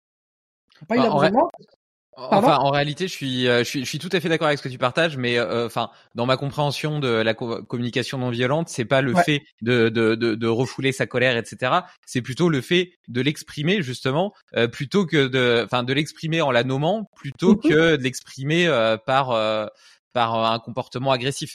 Donc là, pour moi, en faisant ça, tu fais de ce, ce qu'on appelle euh, de façon euh, euh, très réductionniste la, la, la, communication non violente. Mais en tout cas, je, partage tout à fait ce que tu ce que tu partages et, et, je, ressens. Suis, et je, pense d'ailleurs, il y a, y a un double truc qui se joue, c'est que d'une part, en le disant, tu tu tu prends de la distance vis-à-vis de tes émotions, donc ça te permet aussi toi-même de désamorcer ce qui est en train de monter. Et puis de l'autre côté, moi je le vois très bien naturellement, ma fille, elle est, elle est empathique. Euh, tu vois, si elle me fait mal, par exemple, par erreur, tout de suite, elle me dit ça va papa, ça va papa, et puis après elle me fait plein de bisous. Et donc là, en lui nommant et en lui expliquant ce que tu ressens, bah tu l'engages dans le fait effectivement de trouver la solution et tu le montres bien par les bisous qu'il te fait. Ouais, tu actives le même processus. mais je confirme, je confirme ce que j'ai dit. Hein. C'est-à-dire que euh, pour moi, euh, dans, dans le processus de ce que tu décris, de, de la communication non violente, il y a euh, effectivement le fait de, de, verbaliser les choses, de les dire, mais il faut avoir un temps où tu, tu, où tu redescends, c'est-à-dire que tu redescends pour pouvoir exprimer ce que tu as exprimé. Tu vois Et c'est là où moi je ne suis, je suis pas forcément d'accord parce qu'on peut pas toujours le faire. Mmh. C'est-à-dire que il faut pouvoir exprimer les choses quand on est tout à fait en haut et ça n'a pas la même conséquence et la même valeur si la personne en face de toi arrive à te faire redescendre de tout en haut que si elle arrive à te faire redescendre alors que tu es déjà en train de descendre. Hmm. C'est-à-dire que moi, dans le, dans le lien là que j'ai créé, il y a une espèce de, de, de une espèce de continuité qui fait qu'en fait, on, on, on, fait un échange où, euh, ben en fait, quand je suis au plus haut, ben en fait, je me rends compte que j'ai besoin de lui. Tu vois? Alors que là, il y a une espèce d'autonomie qui se fait que voilà, pour ne pas le, moi, il faut d'abord que je redescende pour pouvoir après verbaliser. Mais il y a encore cette espèce de, de, de, de barrière où on scinde où moi je dois faire ce travail-là et puis après lui, euh, euh, comme ça, lui pourra comprendre ce que je veux dire et qu'on pourra travailler dessus. Moi, j'essaie d'aller plus loin dans le fait de, de pouvoir euh, permettre aussi d'être tel que nous sommes, mais pour que pour que les gens en fait aussi euh, puissent apprendre à connaître tel qu'on est et ne pas se toujours euh, vouloir se cacher dans une espèce de même si on exprime ce qu'on ressent, mais ne pas se, se, se, cacher derrière un masque où on est déjà obligé de redescendre. Parce que cette phase où tu redescends, elle est cruciale. Elle est cruciale. Et tu ne pourras pas toujours le faire tout seul. Tu ne pourras pas toujours le faire tout seul. Et quand quelqu'un te tend la main pour redescendre quand tu es au plus haut de tes tours, punaise, ça, ça te, moi en tout cas, ça me touche mais au plus profond de moi. Mais vraiment, ça me touche au plus profond. C'est-à-dire que au moment où tu es le plus désespéré, ben en fait, quelqu'un décide de faire un pas vers toi et de te et de te et de te contenir. Il décide de s'oublier un peu, d'oublier ce qu'il était en train de faire pour t'aider. Eh bien, ça n'a pas la même valeur. Donc, ce que je dis en fait ne remet pas du tout en question la qualité et la valeur de la communication non verbale. Attention, hein. C'est, je, c'était pas le propos. Hein. Au contraire, c'est, c'est pour moi, c'est un outil qui est très, très, très efficace, très pertinent. Mais moi, j'aurais tendance à aller un tout petit peu plus loin, c'est-à-dire à, à, aller chercher le lien justement dans les moments où c'est le, le, plus inconfortable. Et là, on est hmm. vraiment dans l'hormèse. Eh, eh oui, eh oui, mais c'est moi, c'est ce qui m'intéresse en fait, aller chercher le lien là où on est très inconfortable, là où on se dit que mais non, mais non, si je vais là, euh, on ne m'aimera plus ou on ne va plus m'accepter ou on va me rejeter. Mais en fait, et c'est là où on va être le plus surpris. Et les personnes avec qui on est le plus surpris systématiquement, ce sont les enfants. Voilà. Qui d'ailleurs, eux, font ça constamment à exprimer euh, leurs émotions telles qu'elles arrivent, euh, sans, sans, sans essayer de les réprimer ou de les contrôler. Euh. Exactement. C'est pour ça que c'est c'est vraiment nos, nos meilleurs maîtres. Euh, je vais je vais juste revenir sur l'interaction dynamique avec avec les autres pour partager un petit hack comme comme je les appelle déjà, je mets un petit élément d'introduction qui est que euh, parfois tu des gens résignés qui disent euh, à quoi bon, à quoi bon euh, faire des efforts, etc. De toute façon, à mon échelle, je ne peux rien. Et moi, je réponds souvent qu'on a tous la responsabilité d'influencer positivement notre propre microcosme. Et euh, c'est un peu ce que, ce que ce que tu dis, tu vois. En fait, on est toujours en interaction dynamique avec les autres, et on a tous, et, et, ça ça importe et ça inclut une grande responsabilité. Exactement. Et, cette responsabilité, tu peux la savoir d'un, tu peux la ressentir parfois, euh, justement euh, lors de mon expérience ayahuasca. Mhm. Euh, tu peux la comprendre par l'écoute de podcasts ou d'une d'une conférence, mhm. mais c'est peut-être difficile parfois de, de, de l'engrammer dans sa vie quotidienne, d'y penser tous les jours, etc. Mm. Et donc moi, ce que j'ai fait après après cette retraite, justement, euh, en ayant reconnecté avec ce qui était, euh, je pense que j'ai découvert à cette occasion ce qui était vraiment l'amour. Et je me suis aperçu que euh, j'aimais, euh, j'avais envie d'aimer les autres, etc. Mais j'aimais pas de façon totalement libre et entière et totale. Et pour m'en souvenir, je me suis acheté un bracelet là qui, qui est toujours euh, à mon à mon poignet. Et, euh, et, et voilà, et donc c'est simplement un petit outil qui me permet de me rappeler quotidiennement de ce que c'est un ancrage en fait, de ce que mhm. j'ai vécu et euh, de la façon dont j'ai envie d'aimer les autres. Et depuis, il s'est euh, doublé de, de, plusieurs euh, de plusieurs autres petits attributs. Le premier, le premier, c'est nos CPR, ça vient de, de Guillaume Mathias de, de BMO. C'est je ne me plains pas, je ne critique pas et je ne râle pas. Et à chaque fois que je fais l'un de l'une de ces trois choses, donc je suis pas capable d'inhiber euh, des comportements que j'ai pas envie de voir chez moi, je dois le changer de poignée. Donc ça c'est le, le, le, deuxième la deuxième euh, utilité que je lui ai ajoutée. Et la troisième c'est euh, le petit traité des grandes vertus. Je sais pas d'André Comte, je sais pas si tu l'as si tu l'as lu. Et, et en lisant ces vertus, ben j'ai eu envie d'être un homme vertueux. Mais être un homme vertueux, c'est pas quelque chose de foncièrement naturel, c'est un choix. C'est un choix conscient et constant euh, que tu dois faire pour euh, l'être malgré et contre tes envies parfois naturelles et égoïstes euh, de suivre ton propre intérêt. Euh, J'ai appris cet exemple et je le trouve intéressant. Euh, ma fille justement de deux ans et demi, nos, nos enfants sont, sont, nos meilleurs professeurs. Euh, quand elle voit un papier par terre ou un bouchon, un emballage, elle le ramasse pour aller le jeter à la poubelle. Alors que je lui ai jamais appris à le faire simplement parce que pour elle c'est une rupture de cohérence et elle dit c'est sale et elle a pas envie de voir son environnement sale. Mhm. Et moi qu'est-ce que je fais quand je vois un, papier par terre? Ben je me dis ah c'est sale mais j'ai pas envie de me salir les mains puis j'ai pas envie d'aller jusqu'à la poubelle donc je le laisse par terre en me disant que quelqu'un d'autre peut-être le nettoiera et puis que sinon avec le vent il non, et, et, et, et, et, quelque part tu vois d'un point de vue théorique euh, je sais foncièrement ce que je, je devrais faire ou ce que j'aurais envie de faire, c'est de le ramasser, de le mettre à la poubelle. Mais pour autant, eh ben mon ma nature humaine me pousse à, l'éviter. Et ben ce bracelet, me permet d'y penser. C'est-à-dire que quand j'ai cette petite voix qui me dit tu devrais le ramasser mais que je ramasse pas, eh ben le fait de voir mon bracelet, je fais ah ok, j'ai décidé, j'ai choisi d'être un homme vertueux. Et donc je décide d'écouter cette voix qui me dit ce que je devrais faire, donc je le fais, je le mets à la poubelle et après j'ai même une gratification parce que du coup je suis content et fier d'avoir suivi mes valeurs et d'être euh, et de l'avoir fait, tu vois. Donc j'ai même euh, j'ai même quelque part une récompense et donc petit à petit d'ailleurs, t'engrammes des petites récompenses face à ces actes de générosité, de bienveillance. Là, j'ai pris un exemple simple, mais euh, tu peux tu peux l'exprimer de plein de façons différentes dans ton interaction avec les autres ou avec ton environnement quotidiennement. Et en fait, tu trouves beaucoup de bonheur et donc plus tu avances, en fait, c'est comme un muscle, comme un entraînement musculaire. Plus tu muscles ces vertus, plus elles deviennent naturelles pour toi et faciles à suivre. Eh oui, bien sûr. Euh, j'aimerais euh, qu'on évoque euh, cette cette idée d'hyperspécialisation. On l'a un petit peu, on, on, l'a déjà un petit peu introduit, mais on est vraiment dans une société qui pousse à s'hyperspécialiser.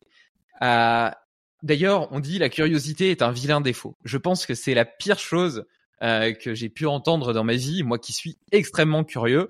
Euh, il faut être focus, il faut avoir une seule voix, faire une seule chose. Euh, et d'ailleurs, le fait de, de, de, comprendre et de m'intéresser au concept des intelligences multiples. Donc les intelligences multiples, c'est simplement de dire qu'il y a plusieurs types d'intelligence. L'intelligence euh, corporelle, interpersonnelle, mmh. intrapersonnelle, euh, analytique, etc., créative, musicale. il y en a un tas. Eh ben, le fait de comprendre que on a chacun toutes ces intelligences qui sont plus ou moins développées les unes les autres, euh, comme différents tigres. Euh, t'as des petits tigres et des gros tigres. Et ben les gros tigres ont besoin de manger des gros steaks et puis les petits tigres des petits steaks. Mhm. Et ben et, mais qu'elles ont toutes besoin d'être nourries. Pour moi, c'était une grande libération parce que je pense que j'ai souvent essayé de lutter contre ma nature, ma curiosité, mon ma propension naturelle à explorer euh, pour me conformer à ce que euh, me dictait euh, l'image de l'entrepreneur qui réussit ou la mhm. société ou ceci, etc. Et, euh, et le fait de m'être libéré de ça et d'accepter euh, ma personnalité m'a permis de me sentir beaucoup mieux dans mon quotidien parce que euh, je suis capable d'aller nourrir euh, correctement ces, ces, différentes intelligences.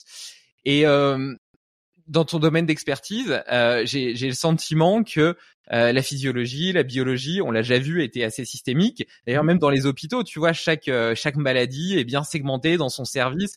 Il y a, y a, tu vois, t'as pas un service de gériatrie ou de vieillissement qui, entre guillemets, met en corrélation plein de maladies comme le cancer, les maladies cardiovasculaires ou le diabète, qui sont peut-être plus liées au fait qu'on vieillit que euh, à leur euh, côté euh, réductionniste et, et cloisonné. Quoi. Bref, je, je digresse.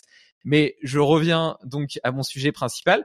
Comment est-ce que tu vois cette hyper spécialisation dans le domaine de la physique quantique et dans la biologie? Et comment est-ce que toi tu arrives à faire des ponts entre ces différentes disciplines? Qu'est-ce que les révolutions dont tu as parlé un peu plus tôt t'ont permis de comprendre sur la science du vivant qui était ton domaine d'expertise initial et pourquoi est-ce que ça t'enchante autant?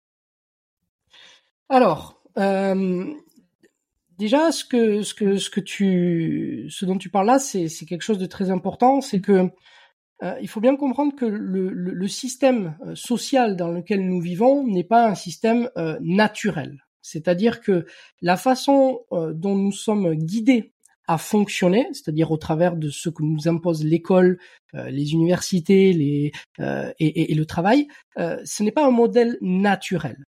ce qui fait qu'aujourd'hui, nous, nous, sommes poussés à, à, travailler des choses de façon très spécifique, c'est-à-dire à se spécialiser, c'est uniquement pour répondre à deux choses. La première, c'est la contrainte, je dirais, purement capitaliste, c'est-à-dire le fait d'utiliser l'humain comme comme un objet de productivité euh, pour pouvoir justement ben, générer une certaine, un certain niveau de, de, de production et de, de, voilà de, gagner de, l'argent. Donc effectivement, pour pouvoir euh, produire quelque chose de particulier, ben, il faut qu'on se forme à quelque chose de particulier et donc après on reste chacun dans, dans notre coin.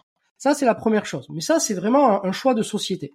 La deuxième chose, et ça c'est beaucoup plus intéressant pour moi dans l'histoire des sciences, c'est que justement, euh, comme euh, cette histoire qui a commencé avec avec Descartes, donc 16e euh, siècle, euh, l'idée en fait de créer, de réduire, de, de créer un, réductionnisme en fait chez le vivant, ça nous a donné l'illusion de pouvoir appréhender la complexité mais surtout de la contrôler.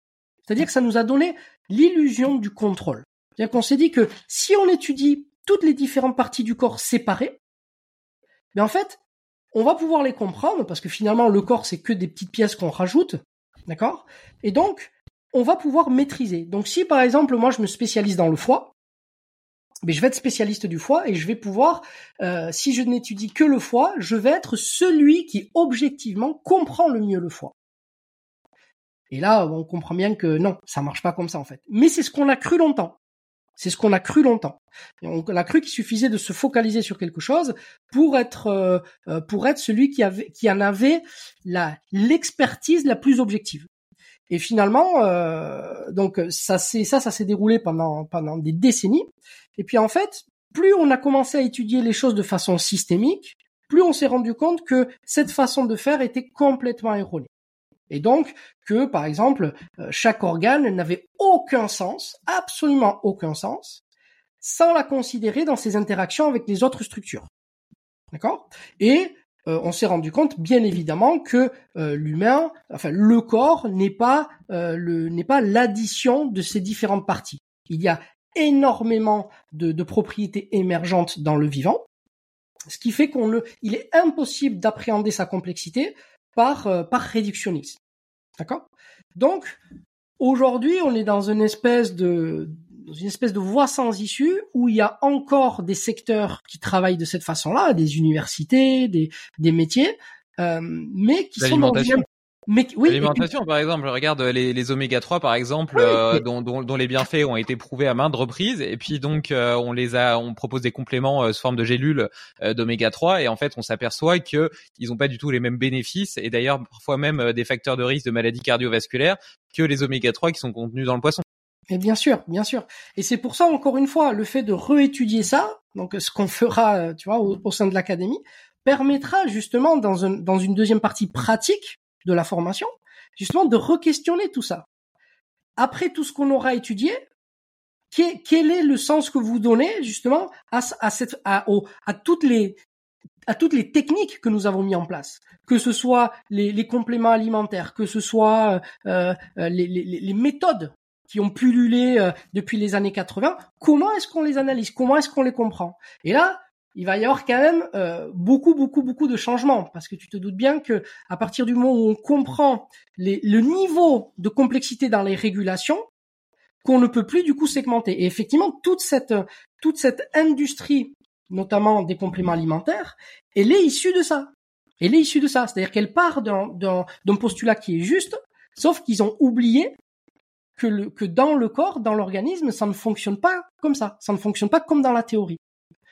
Donc là, il y a, un fossé qui est énorme et que moi, j'ai eu la chance en fait de, de, de, constater très tôt dans, pendant mes études et pour lequel du coup j'ai décidé de d'avoir une, une approche toujours toujours systémique, c'est-à-dire d'étudier toujours les différentes branches et mon objectif c'était pas d'être spécialisé dans une ou dans l'autre branche, c'était d'en apprendre le plus possible de chaque branche, mais mon travail principal c'était de faire le lien entre les différentes branches. C'est-à-dire une fois que j'avais compris ce qu'il y avait à comprendre, de comprendre, d'essayer de voir qu'est-ce qui les relie. Où est-ce qu'on a créé de la séparation pour faciliter notre travail ou notre capacité à le comprendre parce qu'on considérait que c'était trop complexe, mais qu'il n'a pas de réalité objective. Et donc, moi, j'essaie de, en fait, j'essaie de de, de reconstruire un puzzle, en fait, qui a été détruit mais qui n'a vraiment aucun sens quand les, pièces sont complètement éparses. Alors, on peut les trouver jolies, mais on est dans l'incapacité de, mesurer à quoi elles correspondent quand il est dans le, quand il est dans le tableau général. D'accord? Et aujourd'hui, si on étudie, euh, si on étudiait, si tu veux, ben, euh, que ce soit les oméga 3 ou autres, euh, après les avoir ingérés de façon artificielle, on, aurait une, on aurait une image qui est complètement fausse de ce que apportent les oméga 3 réellement dans l'organisme tu vois? Alors que en, ayant étudié leurs propriétés en amont, on s'est dit, mais tiens, si ça fonctionne comme ça, il suffit de les prendre de façon euh, ben, par des pilules ou quoi, et bien ça fera le même effet. Ce n'est pas aussi simple que ça. Ce n'est pas aussi simple que ça. Et donc là, euh, l'interdisciplinarité, si tu veux, reprend ses droits. Elle reprend ses droits parce que euh, le monde, le monde est complexe, pas compliqué. C'est nous hein, qui l'avons rendu compliqué justement parce que nous avons créé des modèles qui sont faux. Parce qu'on a voulu, euh, en manquant probablement d'humilité, on a voulu maîtriser, on a voulu contrôler les choses. Et donc on s'est dit bon ben vu que c'est trop complexe, si on veut pouvoir contrôler cette complexité, il faut qu'on la simplifie. Oui, sauf que quand on la simplifie, en fait on la rend simpliste et donc elle devient fausse.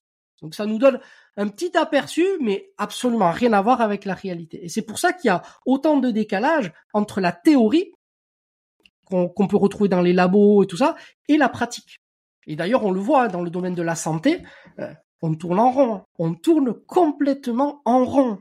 C'est à qui va trouver la nouvelle méthode, à qui va trouver la nouvelle formule, le nouveau, la nouvelle mode, le nouveau, le nouveau produit miracle. Mais parce qu'on tourne en rond en fait, parce qu'on a, on, essaie de, de on reproduit les mêmes problèmes en essayant de trouver de nouvelles solutions. Donc on tourne en rond. Et du coup, pour en revenir au lien entre la physique quantique et puis euh, la, biologie et le vivant, si par exemple je prends, je prends l'intrication quantique, on parlait tout à l'heure de la notion d'infini euh, et de la difficulté pour un cerveau humain à la conceptualiser. Je pense que la physique quantique euh, souffre des mêmes problèmes, c'est-à-dire que ça paraît tellement défier euh, les lois de la physique, c'est-à-dire ce qui est observable et ce qu'on considère comme être le réel, que on a du mal à l'appréhender. Donc l'intrication quantique qui dit que deux particules qui sont potentiellement éloignées de millions de kilomètres peuvent être euh, intriquées et donc lorsque l'une est percutée, l'autre euh, subira les mêmes impacts. Euh, ça semble complètement fou et défier défier ce qu'on croit possible. donc on, a l'impression d'être projeté dans, dans, dans, dans, un Marvel. Et d'ailleurs, tu disais tout à l'heure que on était doté de super pouvoirs. simplement, on n'en avait pas forcément conscience. Comment est-ce que tu arrives à faire des liens entre une science qui est quand même beaucoup plus beaucoup plus tangible, qui est la science du vivant, avec euh, des concepts euh, liés à la physique quantique. Mais si j'en reviens, j'en reviens à ce que je disais encore tout à l'heure, c'est que on voit le monde non pas comme il est, mais comme on le pense. Et on pense que ce que l'on voit est la réalité ultime. Et donc, quand on nous dit par exemple que euh, justement le phénomène d'intrication existe, je dis mais mais c'est impossible. Mais c'est pourquoi c'est impossible? Parce que l'on croit que ce que l'on pense est la réalité. Or, pas du tout. Pas du tout. C'est ça, en fait. Il faut bien comprendre que l'idée que l'on se fait du monde est la conséquence d'un raisonnement. On n'a pas de, on n'a pas de, de, d'objectivité absolue par rapport à ce qu'est là vraiment le réel. Et donc, on, on, a la possibilité que de lever le voile, comme dirait euh, Bernard d'Espagna. C'est quelque chose qui est, euh, qui se fait petit à petit plus on progresse dans le savoir et dans la connaissance, plus on lève le voile. Mais on n'a jamais, mais par contre, nous, on se comporte systématiquement comme si on était arrivé. C'est-à-dire qu'à chaque fois qu'on découvre quelque chose de nouveau, sans même être capable de mesurer les implications de ce qu'on a compris, mais en fait, on se dit, ah ben, la réalité, c'est ça. Alors que ce que l'on devrait dire, c'est que ce que nous avons compris à ce jour a telle implication. C'est pas la même chose. C'est pas la même chose parce que dans la deuxième, euh, dans la deuxième euh, euh, possibilité là, tu, laisses la porte ouverte justement pour encore remettre en question ce que tu as compris. Alors que dans la première, tu te dis, mais non, t'es arrivé, ça c'est la réalité. Et tout ce que tu vas entendre ou, ou qui va venir vers toi, qui va confronter un petit peu ce que tu compris, qui te dit, mais en fait, non, c'est peut-être pas ça, mais en fait, tu vas, tu vas, tu vas résister à ça. Tu vas avoir une résistance. Tu te dis, mais non, mais c'est pas possible, en fait. Parce que j'ai appris à l'école ou j'ai appris là que, que le monde était comme ça. Et donc tu résistes. Et donc tu dis, soit c'est pas vrai, soit c'est impossible. Et c'est un petit peu ce qu'a fait Albert Einstein par rapport à l'intrication. Il était tellement persuadé, persuadé que le monde devait être, que le monde devait être tel qu'il le pensait, qu'il ne pouvait pas accepter que ce, principe d'intrication soit une réalité euh, ultime. Ouais, bah, c'est aussi euh, assez propre à la démarche scientifique. Ça me fait penser aussi aux travaux de David Sinclair, euh, qui a décidé de changer le paradigme euh, de, de, de, vision du vieillissement. On pensait que le vieillissement, on pense toujours d'ailleurs que le vieillissement est quelque chose d'intrinsèquement lié à la condition humaine ou animale, enfin mhm. cellulaire. Et mhm. lui, il a décidé de l'avoir comme une maladie. Je dis pas qu'il a raison ou tort, mais mhm. cette simple, ce simple, cette simple changement de, mhm. de, de, de données de l'équation initiale lui a permis de dérouler tout un champ de pensée, de recherche et d'exploration euh, totalement nouveau. Mais c'est ça. Mais c'est comme ça que ça va fonctionner. C'est-à-dire que même si, et peu importe qu'il ait raison ou qu'il ait tort, l'idée c'est que c'est que ça va générer un cheminement qui est différent du paradigme dans lequel on était. Et c'est ça qui est intéressant. C'est ça qui est intéressant. Et les gens qui vont se dire, qui vont dire dès le départ, non, mais ça c'est c'est complètement faux, c'est pas, mais c'est, ils ont pas, c'est pas là que ça se joue en fait. Le, but c'est pas d'avoir raison. Le but c'est d'arriver à ouvrir des portes qui permettent de cheminer de plus en plus proche en fait euh, d'une d'une certaine conceptualisation d'une réalité objective. Voilà, c'est et, justement, pour accompagner cette conceptualisation, excuse-moi de, de, vouloir m'ancrer un peu plus dans la matière, mais est-ce que tu aurais euh, un exemple qui t'a marqué euh, de façon dont la physique quantique euh, peut modifier ta vision de l'homme ou du bien-être un exemple concret tu vois de, de l'implication que ça peut avoir dans nos vies? Parce que j'en reviens j'en reviens à ce que je disais plus tôt mais le problème avec tout ça c'est que c'est des concepts qui sont fous et en plus qui sont très théoriques. On a du mal à en voir l'implication concrète euh, pour nous en tant qu'hommes dans notre réalité. Mais si tu veux, par rapport à la par rapport à la physique quantique, euh, alors pour pour ce qui est de la matière, alors je vais, je vais finir d'avoir la physique quantique, mais la, physique quantique, elle permet, euh, si tu veux, euh, alors peut-être pas forcément à notre échelle de compréhension pour tout le monde, mais elle a permis quand même de faire des avancées énormes dans les domaines de la biologie et de la microbiologie. C'est-à-dire qu'il y a des éléments comme par exemple les liaisons chimiques, tu vois, c'était des choses qui étaient totalement incompréhensibles avant la physique quantique. C'est-à-dire qu'on ne comprenait pas comment est-ce que effectivement il pouvait y avoir ces liaisons et comment il pouvait y avoir une forme de stabilité au niveau des liaisons chimiques. C'était un mystère. Donc il y avait un vrai un vrai mystère de la vie. Et en fait, la physique quantique avec ses propriétés donne une explication extrêmement satisfaisante sur la liaison chimique. Et quand on sait que justement c'est sur cette liaison chimique que se constituent après tous les mécanismes euh, de la biologie, bon ben on a quand même, on, comprend que euh, la physique quantique va, va, va à, une certaine échelle être à la base de tout ce qui va se construire par la suite. Donc effectivement, la liaison chimique, les gens entendent, mais même s'ils mesurent pas les implications de ce que ça, c'est c'est c'est quand même quelque chose euh, je dirais de conséquences, c'est-à-dire que les, les, par la suite la recherche n'a pas du tout été euh, euh, n'a pas du tout été orientée dans la même direction. Donc ça c'est ça c'est un élément. Par contre, euh, si tu veux quelque chose de frappant euh, au niveau de la de la matière, euh, on peut par exemple parler de la relativité. La relativité, elle a elle a révélé des des implications que que aucun, aucune personne, aucun philosophe n'avait imaginé. C'est-à-dire que la, physique produit des résultats que aucune autre méthode ne peut obtenir.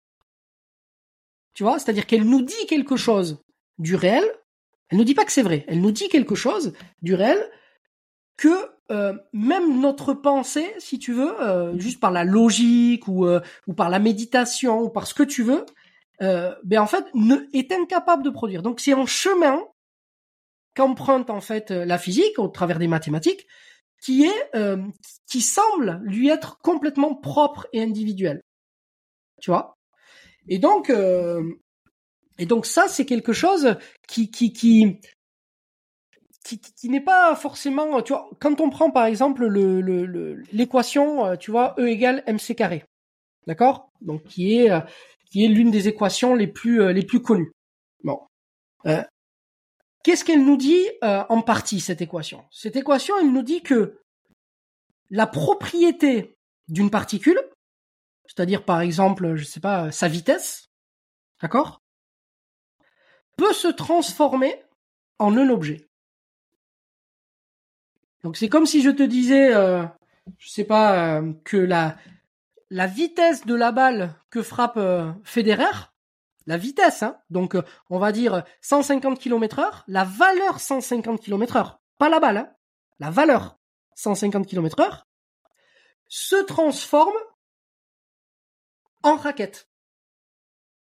En objet raquette.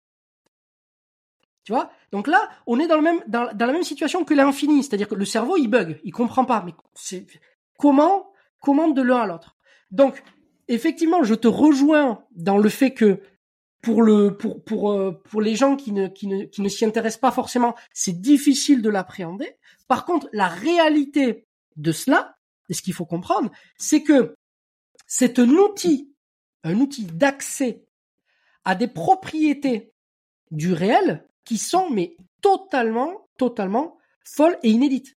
D'ailleurs, c'est l'intrication, elle est issue aussi de là. Elle est issue du monde physique, c'est-à-dire que ce n'est pas, même si euh, certaines traditions ancestrales avaient euh, expliqué déjà la notion de de de de d'holisme, de systémie et tout ça, euh, là, si tu veux, on a quand même on a quand même un outil technique, technologique qui nous permet de le démontrer. Enfin, c'est moi pour moi, je trouve ça complètement fou en fait. Mais c'est complètement fou. C'est complètement fou, mais en fait, en réalité, ça, ça crée un petit peu, euh, comme tu l'as dit très bien, des ruptures de cohérence dans le cerveau qui éveillent l'esprit critique. Et cet esprit critique, eh ben, il, il, calcule un petit peu euh, l'énergie nécessaire pour euh, intégrer ces nouvelles connaissances. Et si c'est trop éloigné de notre monde de croyances, eh ben, il va décider plutôt de les, les éloigner. C'est ce que Nicolas Aignon appelle l'aquarium. On vit chacun notre, notre, petit aquarium de pensée. Puis parfois, t'entends quelqu'un qui vient toquer à la vitre de ton aquarium. Et, euh, et ben, t'as deux options à ce moment-là. Soit tu te dis tiens, si j'allais faire un tour dans son aquarium, ou alors tu te dis non, je garde les portes fermées et puis je reste bien dans mon aquarium de pensée. Et euh, donc, euh, donc euh, après, après, tu vois, même sans être capable de le comprendre, de l'appréhender ou de l'imaginer, euh, je pense qu'en tout cas, euh, ça peut nous amener à une conclusion qui est que le monde est infiniment plus complexe que ce qu'on imagine. Dans la, on, est, on, vit vraiment dans une dans une ère scientifique où on a essayé de donner une explication à tout. Euh, à la physique, à la, à la biologie, euh, enfin à, tout, à vos mathématiques. Enfin voilà, on est mhm. vraiment dans une ère très très très cartésienne. Euh, et donc cette volonté de tout expliquer nous a donné l'illusion d'avoir la maîtrise de notre environnement, de notre monde, alors qu'en réalité, on a peut-être compris 1% de la réalité du monde. Oui, oui, absolument. Mais il faut faire attention aussi aux, aux, parce que on a tendance à dire effectivement que qu'on a essayé de tout expliquer et, et, que tout est scientifique, mais pas tant que ça en fait. Hein. C'est c'est juste que le que la science a été mis beaucoup en avant par rapport à, à d'autres méthodes. Euh, bon pour pour plusieurs pour diverses raisons, mais euh, on n'a pas essayé de tout expliquer parce que justement, euh, paradoxalement, c'est au travers de la science qu'on a réussi à démontrer qu'on ne pouvait pas tout expliquer. Oui. Eh ben oui. Et oui, donc ça aussi, faut, faut, il faut le rappeler. Il faut le rappeler. Et ça, on y passera aussi beaucoup de temps justement au sein de l'académie, parce que notamment avec toute l'histoire du, du, du, du, théorème d'incomplétude de Kurt Gödel au sein des mathématiques, a donné une assise très très très très importante sur la notion de logique, sur la façon dont on, apprend les choses et la façon dont on peut prouver et démontrer des choses. Et quel est le rapport entre ce qui est démontrable, ce qui est vrai et ce qui est juste? D'accord? Qui sont des concepts qui, peuvent être différents. Mais pour les pour, pour comprendre, pour appréhender cette complexité, il faut poser les choses. Il faut y aller de façon méthodologique. Chose qui n'est pas encore faite. Et justement, à la base de ce projet d'académie, euh, il y a trois mots euh, homéostasie, hormèse et homéorésie. Euh, J'imagine que, et d'ailleurs, tu nous expliqueras un petit peu en fin de podcast comment est-ce qu'on fait pour rejoindre l'académie, euh, quel est le programme, etc. Mais mhm. euh, j'imagine que tu peux pas là en dix minutes m'expliquer ce que sont ces trois mots, mais peut-être que tu peux donner une, une, image ou une bribe de définition qui permettrait à nos auditeurs de se représenter ta vision de, de, de, de ces trois termes. Oui, alors justement, le, le, le, speech, si tu veux, dans le, dans le, dans le cadre de la présentation de l'académie, est, est fondé justement sur ça. Il est fondé sur le fait que dans le vivant, euh, le vivant est, est, est, basé sur des, sur, des, sur des concepts de base. Et ces concepts de base, euh, que sont euh, l'hormèse et, et l'homéostasie, euh, sont des concepts qui sont extrêmement mal compris extrêmement mal compris. Et ça, c'est très problématique parce que on a le sentiment de, de, de, de comprendre, notamment pour l'homéostasie, parce que c'est un terme qu'on utilise souvent et qui est à la mode depuis une vingtaine d'années. Et comme c'est un terme qu'on utilise souvent, on a l'impression, comme ça nous est familier, on a l'impression qu'on le qu'on le comprend, c'est-à-dire qu'on le qu'on connaît vraiment ce mot, alors que pas du tout. Et, et ça, c'est vraiment un problème parce que si on fonde tout notre raisonnement sur des concepts qui sont flous, on va tout droit vers des interprétations. C'est-à-dire qu'on on, va parler, euh, c'est-à-dire que toi et moi, par exemple, si on veut discuter euh, de quelque chose euh, qui s'appuie justement sur ces mécanismes-là, eh bien en fait, on va pas se comprendre. Et parce que on parle pas la même chose, c'est-à-dire qu'on n'attribue pas les mêmes propriétés à l'homéostasie, et donc on va pas se le représenter pareil, et donc dans ton raisonnement, tu ne vas pas utiliser l'homéostasie de la même façon que moi. Et donc à certains moments, on va probablement dire la même chose, mais on va avoir l'impression de pas être d'accord parce qu'on le dit pas pareil. Tu vois? Et ces termes-là souffrent d'énormément d'ambiguïté alors que ce sont des concepts fondateurs. L'homéostasie, c'est un concept euh, qui, est issu de la conséquence de la description pour la première fois par Claude Bernard de ce qu'on appelle le milieu intérieur. D'accord? C'est-à-dire qu'à un moment donné, il a compris qu'effectivement, on pouvait euh, distinguer le milieu intérieur et le milieu extérieur parce qu'il s'est rendu compte qu'il y avait des échanges. D'accord? Voilà. Et donc, il y a eu ce milieu intérieur, et donc par la suite, quelques années plus tard, un physiologiste, donc Cannon, qui lui a parlé pour la première fois du terme homéostasie. Mais aujourd'hui, quand on parle, si tu veux, euh, d'homéostasie, les gens, si tu leur demandes euh, c'est quoi l'homéostasie pour toi, le premier terme qui va leur revenir à, la bouche, très probablement, c'est la notion d'équilibre. Parce que justement, euh, l'homéostasie à cette époque-là faisait référence au fait que ce milieu intérieur et ce milieu extérieur cherchaient à trouver, à, rester, si tu veux, dans un niveau d'équilibre.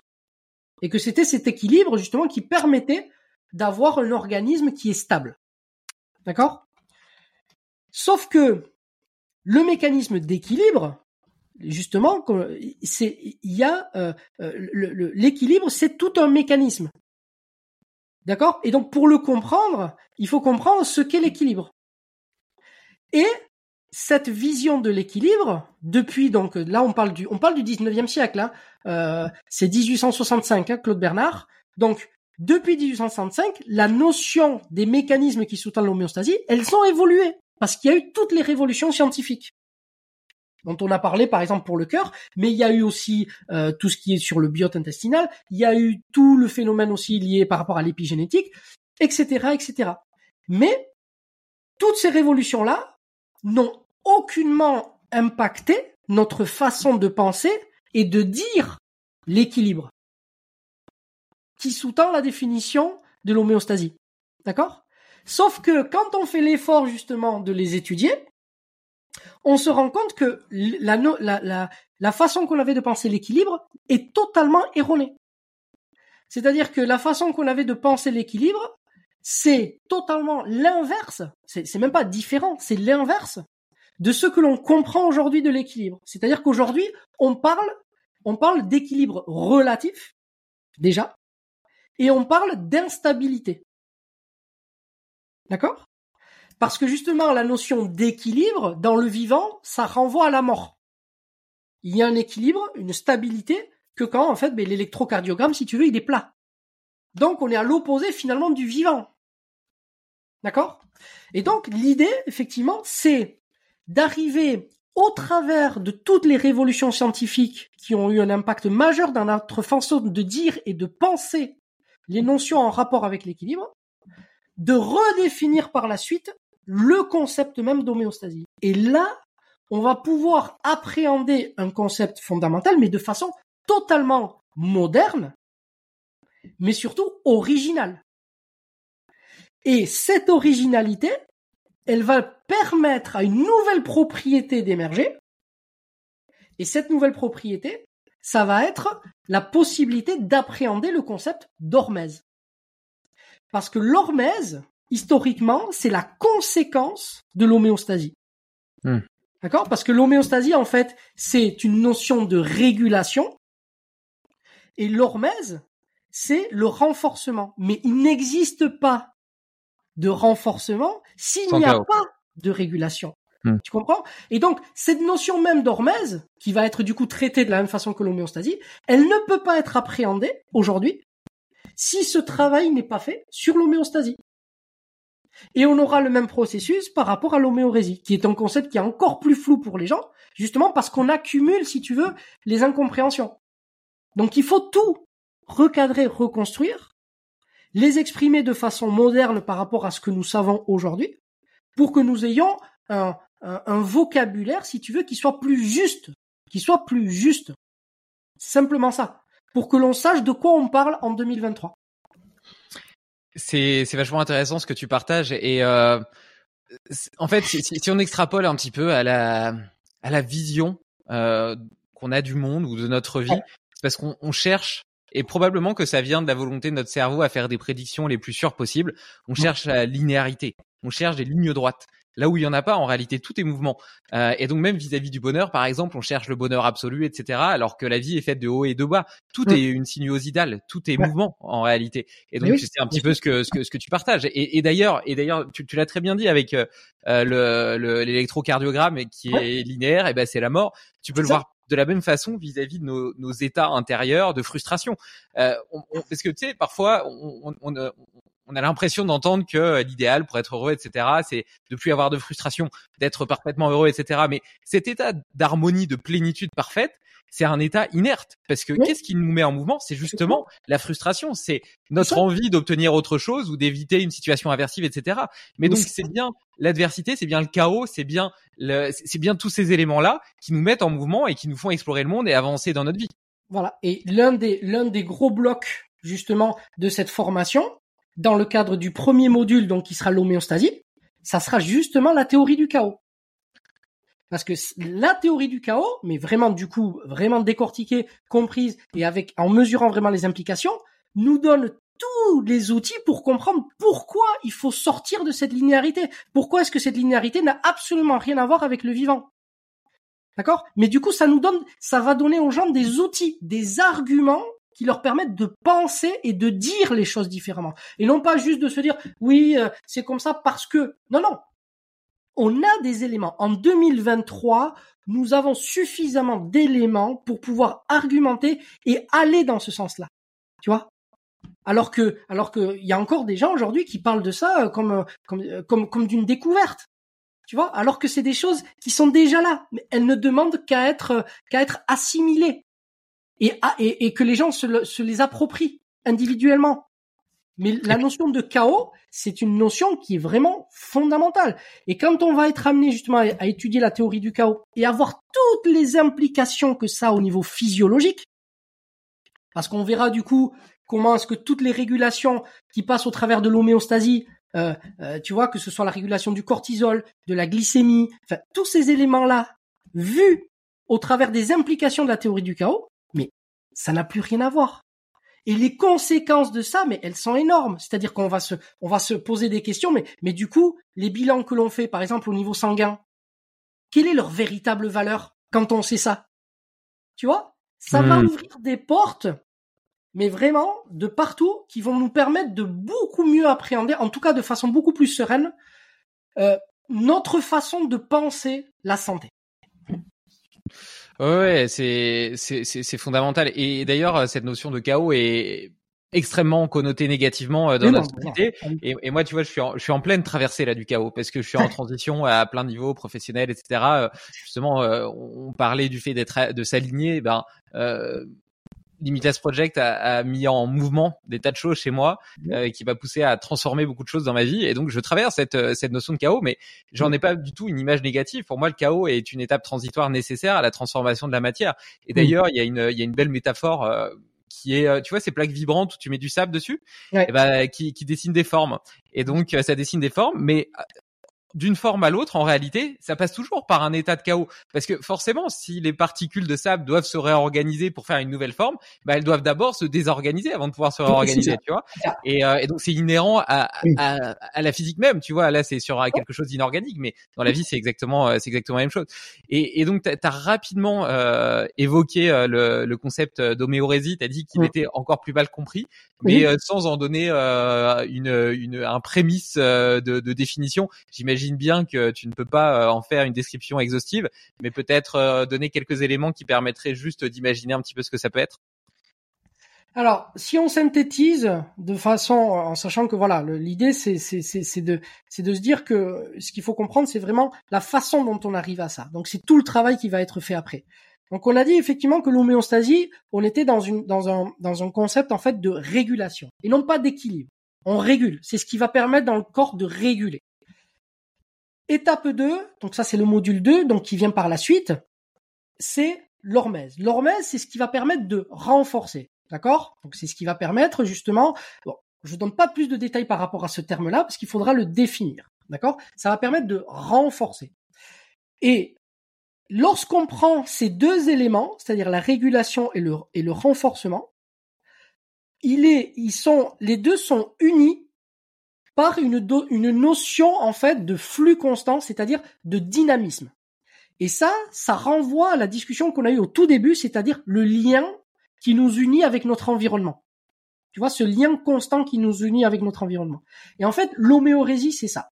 C'est-à-dire que, en gros, euh, l'homéostasie, c'est ce qui va réguler.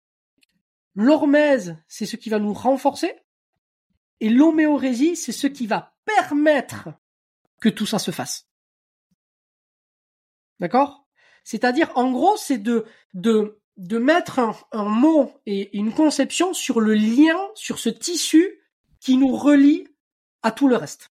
Tu vois, quand je t'expliquais par exemple que, euh, notamment par rapport à l'approche euh, neuro euh, tu vois, de, toute cette partie du cœur, mais en fait, on se rend compte que nous sommes finalement tous, on est, on est tous unis. Il y, a, une véritable réunion qui se fait. Y a, la séparation, elle est finalement que dans notre tête. Mais en fait, c'est comme si cette homéorésie, elle permettait de voir comme le champ magnétique, par exemple, pour le cœur, tu vois, qu'on se représente. Mais là, c'est comme s'il y avait un champ beaucoup plus global qui permettait justement à toutes ces fonctions fondamentales du vivant que sont la régulation et le renforcement d'avoir lieu. Comme si c'était l'espace dans lequel ça avait lieu. Tu vois, c'est comme pour le cinéma, par exemple, mais tu as le film qui est projeté et tu as la salle où tu es assis. Mais en fait, l'homéorésie va être cette salle où tu vas pouvoir communier avec les autres et pour pouvoir voir le film. Donc tu vois, là, c'est, c'est encore flou. Mais c'est comme la notion de champ qui est apparue justement dans le, dans le monde de la physique. C'est un petit peu le même principe. C'est le liquide interstitiel. C'est le liquide interstitiel. Le liquide interstitiel est une forme de champ et c'est une, et c'est une des formes de l'homéorésie. Comment est-ce que tu vois euh, cette interaction avec l'environnement évoluer avec euh, l'apparition d'intelligence artificielle?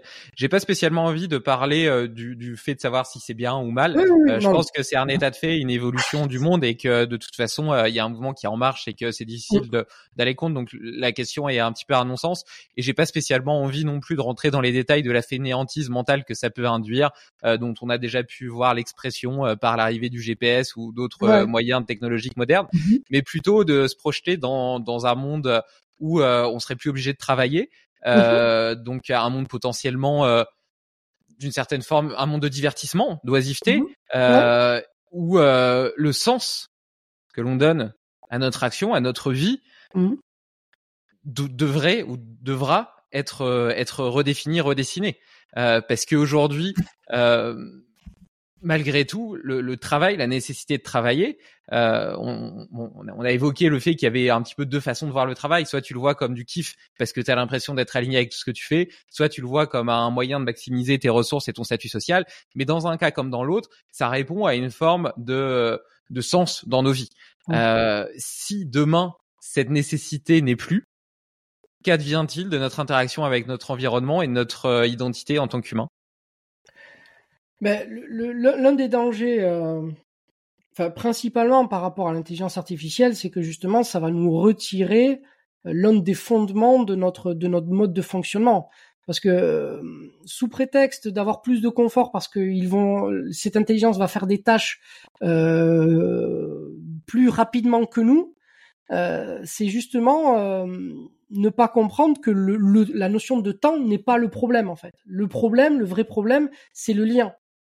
Et, et quand on change des humains par des robots, ben en fait, euh, vous cassez le lien. vous détruisez le lien. Parce qu'aujourd'hui, l'intelligence artificielle, c'est là qu'elle commence. Hein.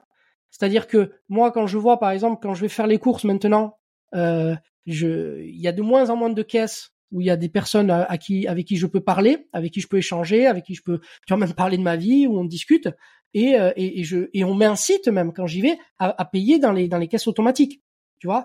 Et même même lorsque je passe dans une caisse où il y a une personne qui a la gentillesse de me de m'accueillir, je sais pas si tu as remarqué, mais sa caisse, ce n'est plus une caisse normale, c'est une caisse où elle doit rentrer les billets, tu vois, et où euh, elle fait même plus, tu vois. Donc on, on, on, on, nous rend complètement dépendants de quelque chose où on va casser en fait le nombre de choses, en fait on va limiter, réduire le nombre de choses que nous faisons, et finalement notre vie, elle va devenir, euh, euh, elle va se réduire. À, moi je peux pas prédire hein, ce qui va se passer, mais en tout cas, si on ne compense pas par par par une, une qualité de lien social cette augmentation de l'intelligence artificielle, moi, je, je donne pas cher de notre, de notre avenir. Hein. Et ce qui fait peur, c'est que cette révolution de l'intelligence artificielle se fait de façon concomitante avec le développement du métaverse et de la réalité virtuelle. Et donc, on pourrait, très, on pourrait, tout à fait imaginer que cette perte de sens et ce besoin de créer du lien se fasse de plus en plus dans des environnements virtuels. Et qui plus est, aujourd'hui, l'une des limites du métaverse, c'est de dire que quand tu t'y connectes, euh, bah, t'as pas assez de gens avec qui interagir, etc. Justement, avec qui créer du lien. Et donc, euh, une des solutions qui est envisagée euh, par euh, par ces par ces créateurs, c'est euh, d'animer euh, des personnages virtuels par l'intelligence artificielle, de telle sorte à ce que tu aies des, des tout un tas de personnages avec lesquels interagir, mais qui sont pas réels. Mais de toute façon, le, l'objectif, l'un des objectifs principaux de l'intelligence artificielle, c'est pas de nous rendre la vie euh, plus facile et plus agréable. Hein. Euh, c'est, c'est uniquement de casser du lien, donc casser l'unité principale de notre existence. C'est-à-dire, c'est de nous isoler de plus en plus. C'est-à-dire que plus on va, plus ça va aller et plus le lien que l'on va euh, que l'on va entretenir va être un lien virtuel, c'est-à-dire qu'il n'existe pas et il ne va plus être humain. Alors que voilà, le, seul lien qui existe, il est vraiment dans le dans dans l'humain. Donc on va nous inciter en fait à à changer, à transformer nos nos pratiques quotidiennes, nos activités quotidiennes euh, que l'on fait avec des vraies personnes dans la vraie vie, et eh bien dans la dans le dans le dans le virtuel tout simplement. Donc moi je parlais des caisses euh, de supermarché, mais euh, après euh, ça va être aussi pour prendre des cours. on te on te conseille aujourd'hui de plus en plus de faire des cours en ligne. D'ailleurs c'est pour ça que moi ma formation au sein de l'académie pour la première année, elle est exclusivement en présentiel parce que j'estime que justement la, la, la, la, partie la plus noble en fait de la transmission, elle se fait justement par échange direct d'humain à humain D'accord? Euh, Et donc c'est pour ça qu'elle ne se fera que, que comme ça. Euh, mais par contre, aujourd'hui, la tendance, c'est quoi? La tendance, c'est les formations à distance, c'est le télétravail, c'est d'avoir ses propres, sa propre salle de sport euh, chez soi, c'est c'est de s'isoler, c'est d'avoir une vie sociale au travers des Sims. Bon, ça c'est dépassé, je suppose, mais il doit exister quelque chose de plus moderne. Mais fait, tu vois ce que je veux dire? C'est-à-dire de de se passer de plus en plus du lien et de l'échange réel au niveau humain et au niveau vivant. Voilà. Et donc, et de le substituer par quelque chose qui est, euh, qui est, euh, qui est, qui est, qui n'est, qui est uniquement, euh, enfin, de, des machines, quoi, des machines. Ou alors, même quand on le fait avec des humains, tu vois, nous par exemple là, on peut avoir l'impression d'être dans le lien, mais il y a quand même cette interface. On est, on le fait au travers de l'ordinateur et au travers de l'écran, ce qui modifie complètement la qualité de notre échange. D'accord? Parce que si j'avais été à côté de toi, justement, de par la présence, notre notre façon de nous tenir, la façon de se regarder, la façon de, de se parler, et, même est-ce que ça peut générer ce qu'on disait, tu vois, par rapport au cœur et par rapport au champ magnétique qui y a tout autour, eh bien en fait, ça aurait impacté directement notre façon de penser et notre façon de construire notre raisonnement. Et donc, on n'aurait pas dit les mêmes choses. Lorsque j'ai démarré les, lorsque j'ai démarré Limitless Project, j'avais acheté euh, deux micros et un Zoom H5 justement pour pouvoir faire euh, mes épisodes en présentiel. Et euh, les premiers, je les ai tous faits en présentiel et, et je voulais qu'ils le soient tous. et puis assez rapidement, j'ai, j'ai abandonné cette cette idée parce que je me suis quand même aperçu de la complexité logistique de la chose, surtout que pour moi, c'était euh, entre guillemets ce qu'on appelle un side project, c'est-à-dire qu'à côté, je suis entrepreneur, je suis aussi père de famille, euh, j'ai mes passions, etc. Donc c'était c'était très difficile à tenir, mais c'est toujours quelque chose que j'ai dans le coin de la tête. Et euh, si le podcast continue à, à grossir d'une certaine manière et que je peux me le permettre, j'aimerais bien à l'avenir pouvoir pouvoir faire effectivement tous les épisodes de façon de façon en présentiel, parce que je suis tout à fait d'accord avec toi sur la, la différence de qualité du lien. Après, pour autant, j'arrive quand même à rentrer un petit peu en état de flow, etc. quand je suis dans ces discussions, même à distance. Et je remercie quand même la technologie de me permettre d'avoir euh, ce, ce, terreau de réflexion extrêmement riche avec des gens aux quatre coins du monde. Je trouve ça quand même assez assez fantastique. Mais je, je suis tout à fait d'accord avec euh, avec ce que tu soulignes. Et d'ailleurs, je vais faire un dernier parallèle avec le réductionnisme dont on a parlé tout à l'heure euh, vis-à-vis des zones bleues, ces zones où on vit, où il y a le plus de centenaires et où les gens vivent le plus longtemps en bonne santé, etc. Et donc, on a étudié la façon dont ils mangeaient, le fait que notamment en général, ils mangent 20% de moins que leurs besoins caloriques euh, journaliers ou mmh. qu'ils font euh, des efforts de faible intensité tout au long de la journée, euh, donc pas beaucoup d'efforts intenses, mais ils sont pas sédentaires, donc ils restent pas assis le cul sur une chaise toute la journée, etc. Mmh. Mais l'un des points fondamentaux et fondateurs de leur mode de vie, euh, c'est pas l'alimentation, c'est pas euh, la façon dont ils bougent, etc. C'est justement cette question de lien social. où euh, le midi, ils prennent une heure et demie à manger parce que c'est un moment de partage, de retrouvailles, où ils sont nombreux, où ils échangent, ils partagent et ils flânent en fait beaucoup dans la journée. Et flâner pas dans le sens de perdre du temps, mais flâner dans le sens où euh, ils, ne se mettent pas du stress ou de la pression pour faire le plus de choses dans leur journée, mais plutôt euh, pour traîner avec euh, d'autres gens, des amis, etc., échanger des banalités ou parfois des conversations profondes et partager des moments de vie avec d'autres humains.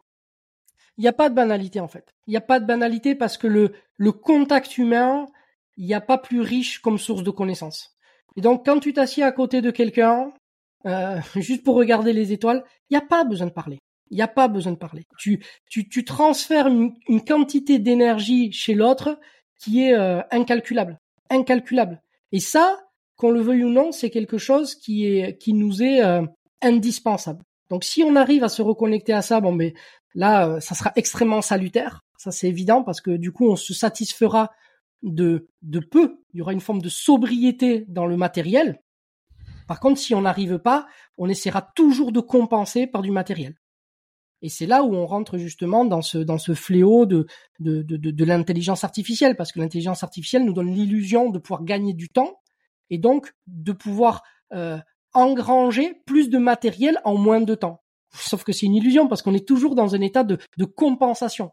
Alors que l'idée c'est pas de compenser, c'est de pouvoir traiter la cause.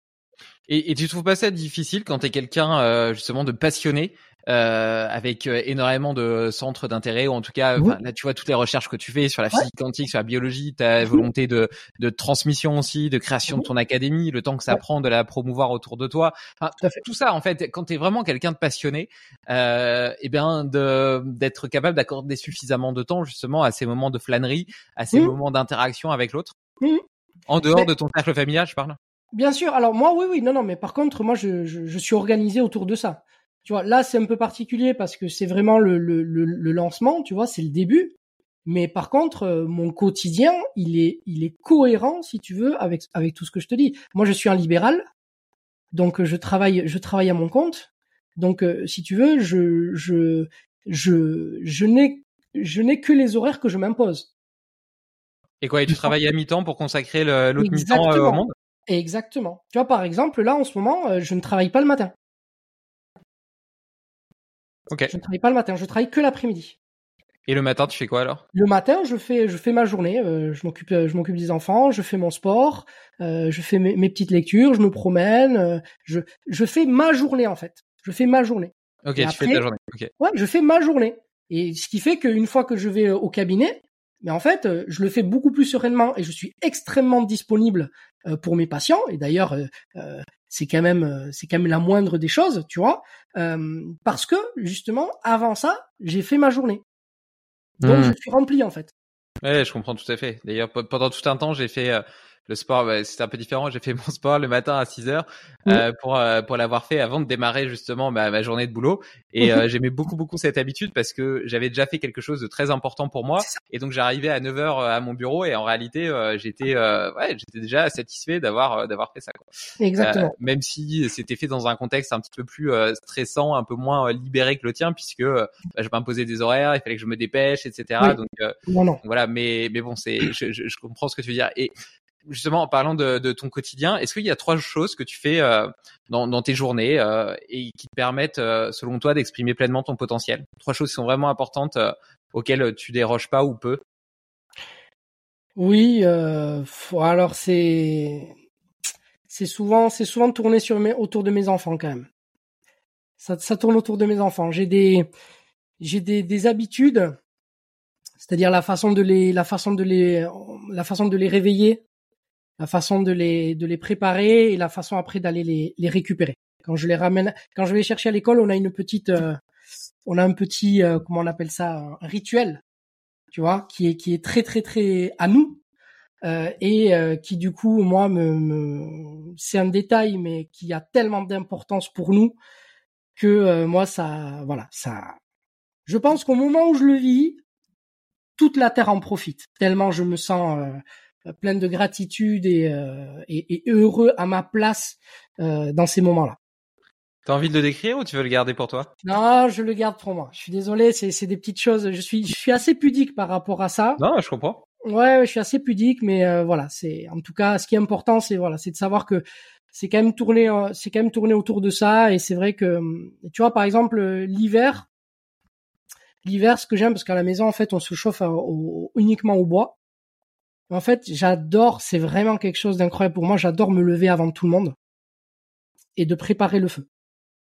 Tu vois, de préparer le feu, sentir ce froid parce que justement on chauffe pas, tu vois, sentir ce froid dans la maison et préparer le feu, cette première flamme et cette flamme qui grandit, qui grandit et d'aller après chercher, euh, tu vois, d'aller chercher mon fils et euh, de l'entendre dire, euh, de, de, me demander justement, mais est-ce que le feu est allumé? Et là de lui répondre, oui, le feu est allumé. Tu, tu crois en l'importance euh, des, des, symboles et des rituels? Ouais, complètement. Qu'on perd de plus en plus? Totalement. Totalement. Totalement. C'est, tellement important. C'est tellement important. Mais, ouais, vas-y. Non, non, non, non. C'est, c'est très, très, très important parce que ça, ça, ça marque des choses très subtiles sur lesquelles on n'a pas de, vraiment de, de, de, de, de, de, de point d'accès. On peut juste le ressentir, tu vois. C'est, c'est, c'est vraiment de la connaissance. Donc, euh, euh, dans ces moments-là, on, vit quelque chose qui, euh, tu vois, je te, donne un détail. La chambre de mon fils est assez proche du poêle. Bon, quand je j'allume le poêle et que je rentre après dans sa chambre pour le réveiller doucement, je, il me demande si le feu est allumé et en même temps il écoute parce qu'il sait qu'il entend le poêle quand il est allumé. Et là, moi, je regarde ses yeux. Et quand je vois dans ses yeux qu'il a compris que le poêle était allumé, voilà, je peux pas le décrire. Mais ce regard-là, ce regard-là, pour moi, il vaut. Euh... Et là, j'ai ma, ma journée, elle est faite, si tu veux. Ma journée, elle est faite. Je flotte en fait sur ça après tout le reste de la journée. Ça peut paraître complètement idiot, mais c'est. Il y a une espèce de, de, de, de fierté, de satisfaction, moi, dans mon être à ce moment-là, de pouvoir lui donner euh, ça, qui, euh, voilà, moi, qui me nourrit énormément. Ouais, je comprends, je comprends, euh, je comprends. Et puis d'ailleurs, la façon dont tu le partages, euh, je pense, euh, rayonne de cette chaleur euh, à l'image de ce feu qui, qui, qui mmh. réchauffe ta pièce. Je vois très bien ce que, ce que, ce que tu vis le matin parce que ma, maman habite dans une longère en Bretagne et pareil, tu vois, ces vieilles maisons et donc, euh, elle a des chauffages électriques, mais euh, comme sa maison est très très mal isolée, euh, ça lui coûte beaucoup trop cher de les allumer. Donc en réalité, elle les allume jamais. Et, et donc le matin, quand tu te lèves le matin, il fait 14-15 degrés, tu vois. et donc et donc de la même façon, il y a un poêle et donc on allume le feu, etc. Et donc ça, réchauffe la maison. Et t'as vraiment et, et d'ailleurs tu vois, par biais de contraste, tu, tu, tu découvres vraiment ce que c'est. Euh, c'est de la même façon que euh, j'ai appris cet exemple, mais quand, quand tu fais de l'alpinisme euh, ou même de la randonnée et que tu marches toute la journée dans la nature ou dans la montagne et que tu arrives le soir épuisé mais heureux dans le refuge de montagne, et eh ben une simple soupe te semble être un repas trois étoiles.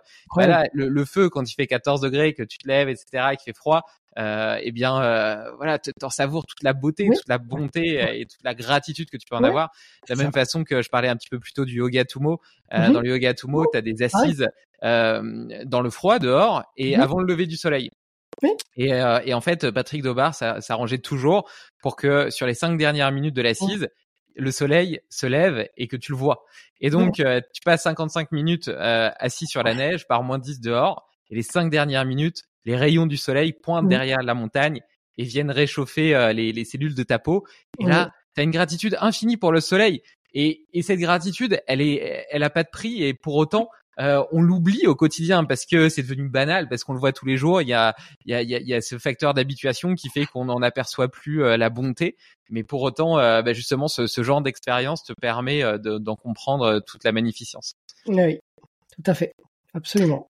Euh, ça veut dire quoi pour toi réussir sa vie? Réussir sa vie? Ah, ça, veut dire être heureux? Être heureux. Tout simplement. Ah oui, c'est vraiment être heureux. C'est vraiment le, le, le, bonheur. Être, euh, être capable de se dire euh, qu'on est, qu'on est heureux. C'est, c'est vraiment. ouais. Tu l'es? Oui, complètement. Complètement. Complètement. J'ai, j'ai des, j'ai beaucoup, beaucoup, beaucoup d'éléments pour pouvoir, euh, pour pouvoir être heureux en ce moment. Je, je suis entouré de, de, je suis très, très bien entouré. Je suis très, très, très, très bien entouré. Je suis avec des gens en ce moment qui, qui, qui portent un amour très, très profond, très, très sincère, euh, très humain et qui, euh, voilà, qui, qui, qui, qui me donne qui, qui donne lieu à des choses euh, incroyables et qui moi me, me, me, me nourrissent euh, au plus haut point, vraiment. Ouais, c'est c'est vraiment beau de voir euh, ce que ce que peut faire naître le partage sincère et authentique avec d'autres humains lorsqu'ils sont bah, justement alignés encore une fois et qui peuvent vivre ensemble. Moi, c'est c'est un sentiment que j'ai découvert récemment, notamment justement grâce à Limitless euh, avec certains invités euh, avec qui je suis devenu ami. Et tu vois, ça a vraiment été, euh, on parle de coups de foudre amoureux, mais ça a été des coups de foudre amicaux. Et, et d'une certaine façon, ils ont changé ma vie et ma vision de l'amitié aussi. Exactement. Mais la vie, c'est ça en fait. C'est ça la vie. C'est c'est pas le reste. Pour moi en tout cas. C'est la, la, la, vie, elle est, elle est, elle s'exprime pleinement là. Le reste, c'est c'est c'est du divertissement en fait. Mmh. Et d'ailleurs, oui, pardon. Non, non, vas-y, vas-y. Non, et l'idée pour moi, c'est justement euh, le, le, le, chemin, en tout cas, c'est de, c'est d'essayer de d'augmenter la part de cette vie réelle, en fait, donc qui est dans le lien et qui est vraiment dans, dans cet amour, et de diminuer cette part de diversion et de diversité dont on nous a abreuvé, dont on nous a assommé et éduqué depuis notre tendre enfance, en fait. Euh, ouais, mais je pense que justement, tu vois, c'est ce qui me réjouit autant dans l'organisation du festival Limitless Project. C'est pas les conférences, c'est pas les ateliers, euh, c'est c'est vraiment cette euh, cette notion de partage euh, avec mes amis, mais aussi d'essayer de, de, de, de réunir les ingrédients nécessaires à ce que parmi les auditeurs qui participent, il y ait mm. Euh, la création de ces liens qui peut-être, je l'espère, perdureront après et peut-être les suivront toute leur vie parce que j'ai la chance de savoir ce que ça vaut et, et donc si je peux favoriser, catalyser euh, ce, ce, type de réaction en réunissant euh, des gens passionnés euh, au même endroit, eh bien, eh ben, je suis, je suis content de pouvoir de pouvoir le faire. Mais c'est exactement ça. Hein. Et moi, tu vois, par, pour pour en revenir juste à parce qu'on se rejoint finalement. L'idée de l'académie, donc, est de faire justement cette formation uniquement présentielle. Il est lié justement à ça, c'est-à-dire que ce qui va être fondamental, au-delà, au-delà de ce qui va être transmis, c'est les échanges qui vont avoir lieu. Tu vois, c'est les gens qui vont venir et qui vont se retrouver, donc des gens qui, du coup, moi déjà, ça me rend, rien que ça, ça me remplit de joie parce que de me dire qu'il y a des gens qui vont se rencontrer lors de ce, lors de cette, euh, de cette formation, de cette académie et qui n'auront probablement jamais eu l'occasion de se rencontrer sans ça et qui vont du coup pouvoir mettre syntoniser, harmoniser des choses et donc découvrir des choses et donc permettre à de nouvelles choses d'émerger et de créer même de nouveaux projets s'il faut. Mais c'est ça en fait la vie. C'est ça. Donc pour moi l'académie, même si le contenu et la formation pour moi c'est quelque chose qui est indispensable en 2023, vraiment, c'est surtout et avant tout une excuse pour rassembler des gens. C'est surtout ça. C'est surtout ça. Parce que je pense que les gens par la suite vont pouvoir se réapproprier tout ça. Et, je pense que tous ensemble, c'est-à-dire c'est pas moi, moi c'est les gens qui de la donc les académiciens qui vont s'approprier ça et on va tous ensemble faire quelque chose d'incroyable.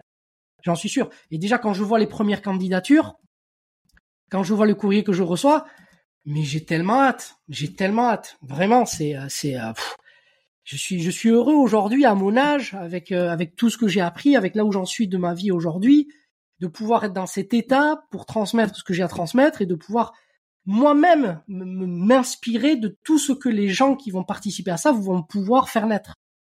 Donc c'est c'est c'est pour moi c'est ça la vie, vraiment. Justement, parlons-en. J'ai envie de te rejoindre. Quel est le quel est le processus?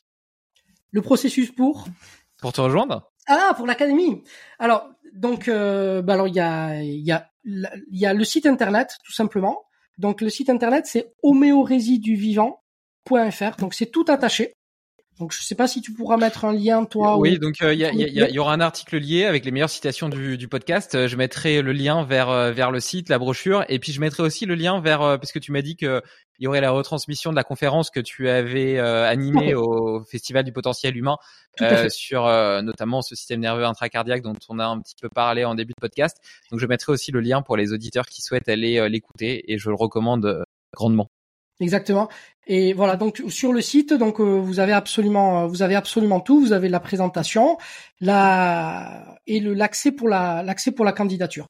Et si vous voulez juste envoyer un mail parce que vous avez des questions, vous avez aussi homéorésiduvivant.com comme, comme adresse mail et dans lequel vous pouvez euh, simplement poser des questions. Mais sur le site internet, vous aurez vraiment toutes les informations euh, pour pouvoir euh, voir quelle est la philosophie, la démarche de l'académie et voir toutes les toutes les programmations en, en sachant que cette première programmation de 2024, c'est vraiment la le premier, c'est le socle en fait. C'est le socle sur lequel on va bâtir tout le reste.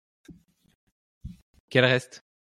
Eh bien, toutes les autres formations en fait, parce que euh, à l'image de ce que je t'ai euh, de ce que je t'ai dit, l'idée, ça sera à partir à partir du moment où on aura redéfini les termes et qu'on saura véritablement de quoi on parle quand on parle de ce dont on parle, on va pouvoir mesurer les implications dans toutes les dans tous les paramètres. C'est-à-dire qu'on va par exemple réétudier les différents systèmes. Euh, par exemple, quand tu prends les bouquins de physio comme celui du Marieb, eh bien on va on va les réactualiser. C'est-à-dire que on donnait l'exemple justement de ce neuro, de la partie neurocardiaque. Eh bien, comment est-ce qu'on réactualise nos, connaissances aujourd'hui? Comment on réactualise un Marieb par rapport à ce que l'on sait aujourd'hui? Donc, tu auras des éditions 2, 3 et 4 les années suivantes. Alors non, c'est simplement que moi je vais probablement faire venir des gens qui travaillent justement dans ces domaines-là pour nous expliquer un petit peu sur quoi ils travaillent et quel est ce que l'on sait vraiment à la pointe des choses aujourd'hui et on va hmm. le comparer par rapport à ce qui est dit de façon académique, mais tu vois dans les dans les livres, et voir quel est l'écart. Et donc de dire bon ben aujourd'hui on peut plus dire ça, il faut il faut plutôt le voir comme ça. L'idée c'est d'avoir et, et ça on va le faire en fait pour tous les systèmes. On va revoir le système nerveux, on va revoir le système endocrinien, la, le cardiovasculaire. En fait, on va et, et d'ailleurs on va l'étendre. On va l'étendre, c'est-à-dire que le Marieb euh, se consacre, si tu veux, uniquement à ce qui est à l'intérieur du corps. Mais on va voir que si on veut comprendre le corps, il va falloir l'étendre, il va falloir aller voir ce qu'il y a aussi au-delà. Et ça, ça s'adresse plutôt à des au cheminement de personnes sur leur sur leur de, professionnels de la santé ou bien à des gens qui veulent explorer euh, leur développement personnel entre guillemets? Ouais, l'objectif justement de cette académie, c'était de donner accès à à, à ça, à ça en fait à tout le monde, c'est-à-dire à toutes les personnes qui aujourd'hui ont une véritable envie d'apprendre et de se réapproprier du savoir et d'être dans, une démarche d'autonomie de pensée. Donc, qu'est-ce que ça veut dire? Ça veut dire que la personne qui n'a aucun diplôme, qui a tout ceci, cela, qui, qui vraiment qui n'y connaît pas grand-chose, en fait, si elle a envie, elle peut parfaitement y accéder. Parce que justement, la première formation remet elle, fait les bases en fait. On reprend les bases. Donc pour ceux qui ont déjà les bases, ben en fait on va juste les réactualiser parce qu'on va on va voir que ben, que du coup il y a beaucoup de choses qui sont obsolètes. Donc du coup on va corriger tout ce que l'on croit savoir. Et pour ceux qui ne le savent pas, eh bien ils vont ils vont directement apprendre ce que l'on sait vraiment aujourd'hui. D'accord? Et donc cette base après va permettre euh, à, à, tout un chacun, c'est-à-dire la personne qui n'est pas un professionnel, eh bien, ça va lui permettre elle de prendre des décisions beaucoup plus éclairées, que ce soit pour sa santé, mais que ce soit aussi pour faire du sport, pour pour n'importe quoi, parce qu'elle aura vraiment des outils pour mesurer euh, les implications des choix qu'elle fait. D'accord? Et par contre, pour les professionnels de santé, bon ben là, euh, eux encore plus, c'est-à-dire que non seulement ça leur servira à eux personnellement pour leur quotidien, mais ça va bien évidemment être bénéfique pour toutes les personnes qu'ils vont encadrer, qu'ils vont conseiller, qu'ils vont soigner. Super. Bah écoute, euh, ça donne ça donne vachement envie en tout cas. Bon, euh, T'aurais un prochain invité que tu aimerais entendre sur Limitless Project? Un prochain invité que j'aimerais entendre. Euh... Alors ça dépend parce qu'il y a, il y a beaucoup de gens moi hein, que je que que que, bah, que j'aimerais donner trois. Trois personnes. Alors dans dans quel domaine?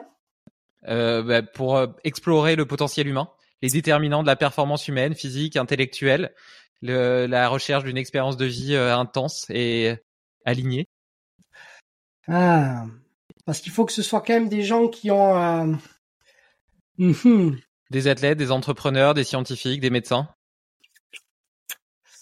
Moi, je, moi, j'irais vraiment, euh, moi, j'irais vraiment, je, je, je reciterai les, les, personnes dont on a parlé hein, déjà, hein. c'est-à-dire qu'il y aurait vraiment euh, des personnes qui ont changé, euh, euh, euh, qui ont complètement bouleversé, si tu veux, la donne, qui ont créé une véritable révolution dans notre façon de, de, de, voir les choses. Donc, il y a évidemment, euh, évidemment, il y a, il y a, Bruce Lipton. Hein, dans son dans, dans, dans, ce travail au niveau par rapport à l'épigénétique, après, une personne qui pourrait être très très très intéressante dans son domaine aussi, c'est Nassim Haramein. Dans la dans la dans l'approche qu'il a en fait de, de du, trou noir, il y a une originalité qui qui vaut la peine en fait d'être décortiquée pour pouvoir justement cheminer. Tu te rappelles, c'est un peu ce qu'on ce que ce qu'on disait tout à l'heure quand tu parlais de, de de la personne qui avait décidé de poser le postulat que effectivement le vieillissement n'était pas un mmh. processus naturel intrinsèque, mais que c'était la conséquence ou le symptôme d'une maladie. Bon, mais Nassim Armen, dans une certaine façon, il a fait un peu la même chose, et c'est très très intéressant. C'est très très intéressant. Donc il y a vraiment, ça donne des perspectives, ça donne des choses, et sans compter qu'il a des résultats euh, théoriques euh, extrêmement euh, probants. Donc il fait partie vraiment des, des personnes qui euh, qui, qui, qui mériterait d'avoir euh, une visibilité, je dirais, un, tout petit peu, euh, un tout petit peu plus important. Et après, bon, je dirais dans le domaine des mathématiques, j'aurais adoré moi interviewer quelqu'un, mais qui malheureusement n'est plus de ce monde. Donc je sais pas si je peux te le donner quand même. Mais oui, oui tu peux quand même nous donner. Euh... Mais alors ce personnage, donc on en parlera effectivement au, dans le cadre de, de l'académie, c'est Alexander Grothendieck.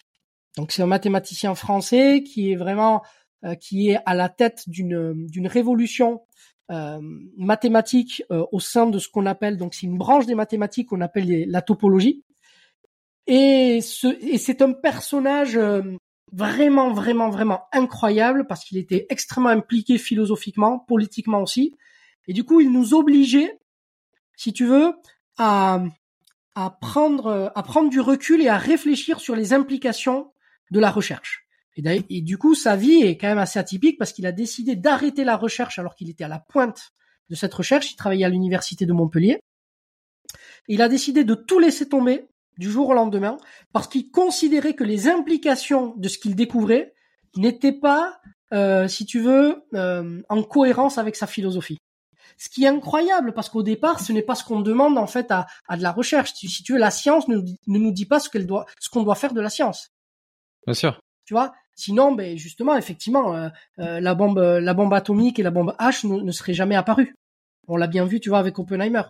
Et donc, cette, cette démarche l'a amené à avoir des réflexions philosophiques extrêmement profondes qui en disent long justement sur cet aspect du potentiel humain. Hmm. Donc il a, il a écrit un ouvrage qui est extrêmement ardu à, à lire, mais qui est passionnant, qui s'appelle justement Récolte et semaille, et euh, dans lequel justement il aborde, euh, il aborde toutes ces, euh, toutes ces idées. Ben merci pour ces pour ces voies nouvelles voies d'exploration. Euh, en écho au petit check-in qu'on a fait en début de podcast, je te propose de faire un petit check-out. Est-ce que tu as passé un bon moment Avec quelle énergie est-ce que tu vas poursuivre cette journée? Ah bah écoute, j'ai passé un, un, très bon moment hein, parce qu'on a on a vraiment, euh, tu, tu, sais moi, à partir du moment où je suis dans le lien, où je suis dans l'échange, moi je passe toujours un bon moment. C'est-à-dire qu'il faudrait vraiment y mettre de la mauvaise volonté pour que ça se passe euh, mal. Donc euh, merci infiniment à toi, c'était un moment très très très très très agréable. Euh, quelle dans quelle énergie je suis là? Tu vois, je suis un petit peu dans la même énergie que lorsque je fais du sport le matin. Tu vois, une petite décharge d'adrénaline, de noradrénaline, et du coup, je flotte un petit peu là sur un, sur un petit nuage, parce que je sens que ce qu'on a échangé euh, était nourrissant pour moi, parce que je, je, je pense que c'était des notions qui étaient importantes pour moi, hein, et donc c'est quelque chose qui m'a nourri. Et le fait d'avoir pu partager ça, d'autant plus avec toi, parce qu'on l'a, je, je on, ne l'avait jamais fait auparavant, on n'avait jamais eu la chance de pouvoir échanger sur un, sur un quelconque sujet. Donc pour moi, c'est encore plus enrichissant et nourrissant. Donc merci beaucoup. Eh ben, écoute, je te rassure, ça a été extrêmement nourrissant pour moi aussi. Tu vois, malgré euh, le fait qu'on soit par écran, écran interposé, euh, moi, je rentre un petit peu dans cet état, dans cet état de flow. Ce que tu dis, euh, d'une part, me passionne et en plus est assez original, original dans le sens, dans le bon sens du terme, dans le sens exubérant, dans le sens qui on sort de la moyenne justement, on joue avec cette homéostasie en allant chercher un petit peu les hauts et les bas, et puis euh, on fait une petite hormèse mentale tout en restant accessible, et euh, on, on, crée des, des ponts entre euh, entre différents domaines, différents secteurs, différentes pensées, entre notre vie quotidienne, cette mmh. parentalité qui nous anime tous les deux, et puis la science parfois dure, parfois théorique, parfois pratique, et ça c'est un petit peu l'histoire de la vie, en tout cas telle que je suis en train de la découvrir aujourd'hui, et ça m'a donné très envie de rejoindre ton école. J'espère et je pense que plusieurs de nos auditeurs aussi. Euh, donc euh, un grand grand merci Pierre pour ce pour ce partage. et puis un grand merci encore une fois euh, pour pour la conférence que tu avais tenue à ce festival qui m'a beaucoup marqué et mm. qui a effectivement été très émouvante et qui fait partie des choses marquantes que, que, que j'ai vécues cette année. Donc là, j'ai l'occasion de te remercier publiquement, alors je le fais. Avec grand plaisir. Si je peux juste mentionner une toute petite dernière chose parce que ça me fait penser. Euh, juste un petit détail pour ceux qui iront voir la, vidéo justement de cette conférence du potentiel humain, parce que effectivement, bon, comme vous le verrez, sans vous spoiler évidemment, David le sait, mais ceux qui vont le découvrir non. Euh, il y a un petit moment dans le dans cette conférence où j'ai un moment de faiblesse, et beaucoup de gens en fait ont cru euh, qu'il s'était passé quelque chose de grave ou quelque chose de négatif euh, parce que justement, j'ai je, eu un moment où je n'arrivais plus à continuer parce que bon, et vous verrez pourquoi. Mais en tout cas, ce qu'il faut savoir, c'est que euh, il n'y a absolument rien de grave ou de négatif. C'est tout l'inverse en fait. J'ai été tellement submergé par la gratitude et par la joie. Et comme c'était un moment où vous verrez que justement en amont je parlais du cœur, mais en fait c'est un moment où je j'étais j'ai j'ai revécu ce que je voulais expliquer dans le cœur intégralement et ça m'a ça m'a foudroyé, mais dans le par amour en fait. Ça m'a foudroyé par amour. Et et je n'arrivais plus à remonter dans le mental. Je trouvais, j'arrivais plus à retrouver le chemin en fait pour pouvoir euh, assurer la suite euh, de la conférence. Donc les les les le public a été extrêmement bienveillant. Euh, ça a été ça a été un moment magique. Et euh, mais par contre voilà, juste pour que vous sachiez que vraiment c'était, au contraire c'était un moment de, mais je pense que je n'ai jamais été aussi aussi à nu euh, devant euh, devant devant tout le monde et ça a été l'un de mes plus beaux moments. Vraiment, j'ai je, je suis ressorti de là mais avec une une gratitude infinie d'avoir pu ressentir et d'avoir pu euh, vivre ça. Voilà, c'était juste pour prévenir les gens qui verront la, la conférence. Merci Pierre, j'ai été honoré de partager euh, du coup ce, ce grand moment de ta vie. Merci beaucoup. Merci à toi d'avoir été là et d'être encore là hein, pour pour pouvoir diffuser et partager sur ces choses qui sont tellement importante pour euh, pour nous. Merci. Puis je suis sûr qu'on aura euh, plusieurs occasions de, de se revoir cette fois-ci physiquement, cher en off, en os euh, dans, dans, les semaines à venir. Avec grand Merci plaisir. Beaucoup, Pierre. Belle journée. Merci à toi, David. Merci beaucoup. Tu connais l'effet papillon? Un battement d'aile peut changer le monde. Alors si cet épisode t'a plu, partage-le autour de toi. Pour ne rien oublier, sache aussi que tu peux retrouver les meilleures citations et hacks dans l'article lié sur limitless-project.com.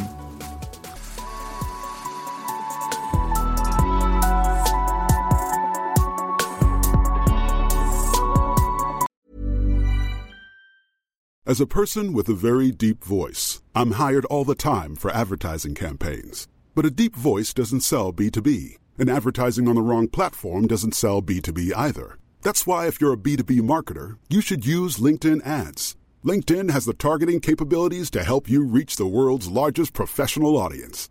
That's right. Over 70 million decision makers all in one place. All the big wigs, then medium wigs. Also small wigs who are on the path to becoming big wigs.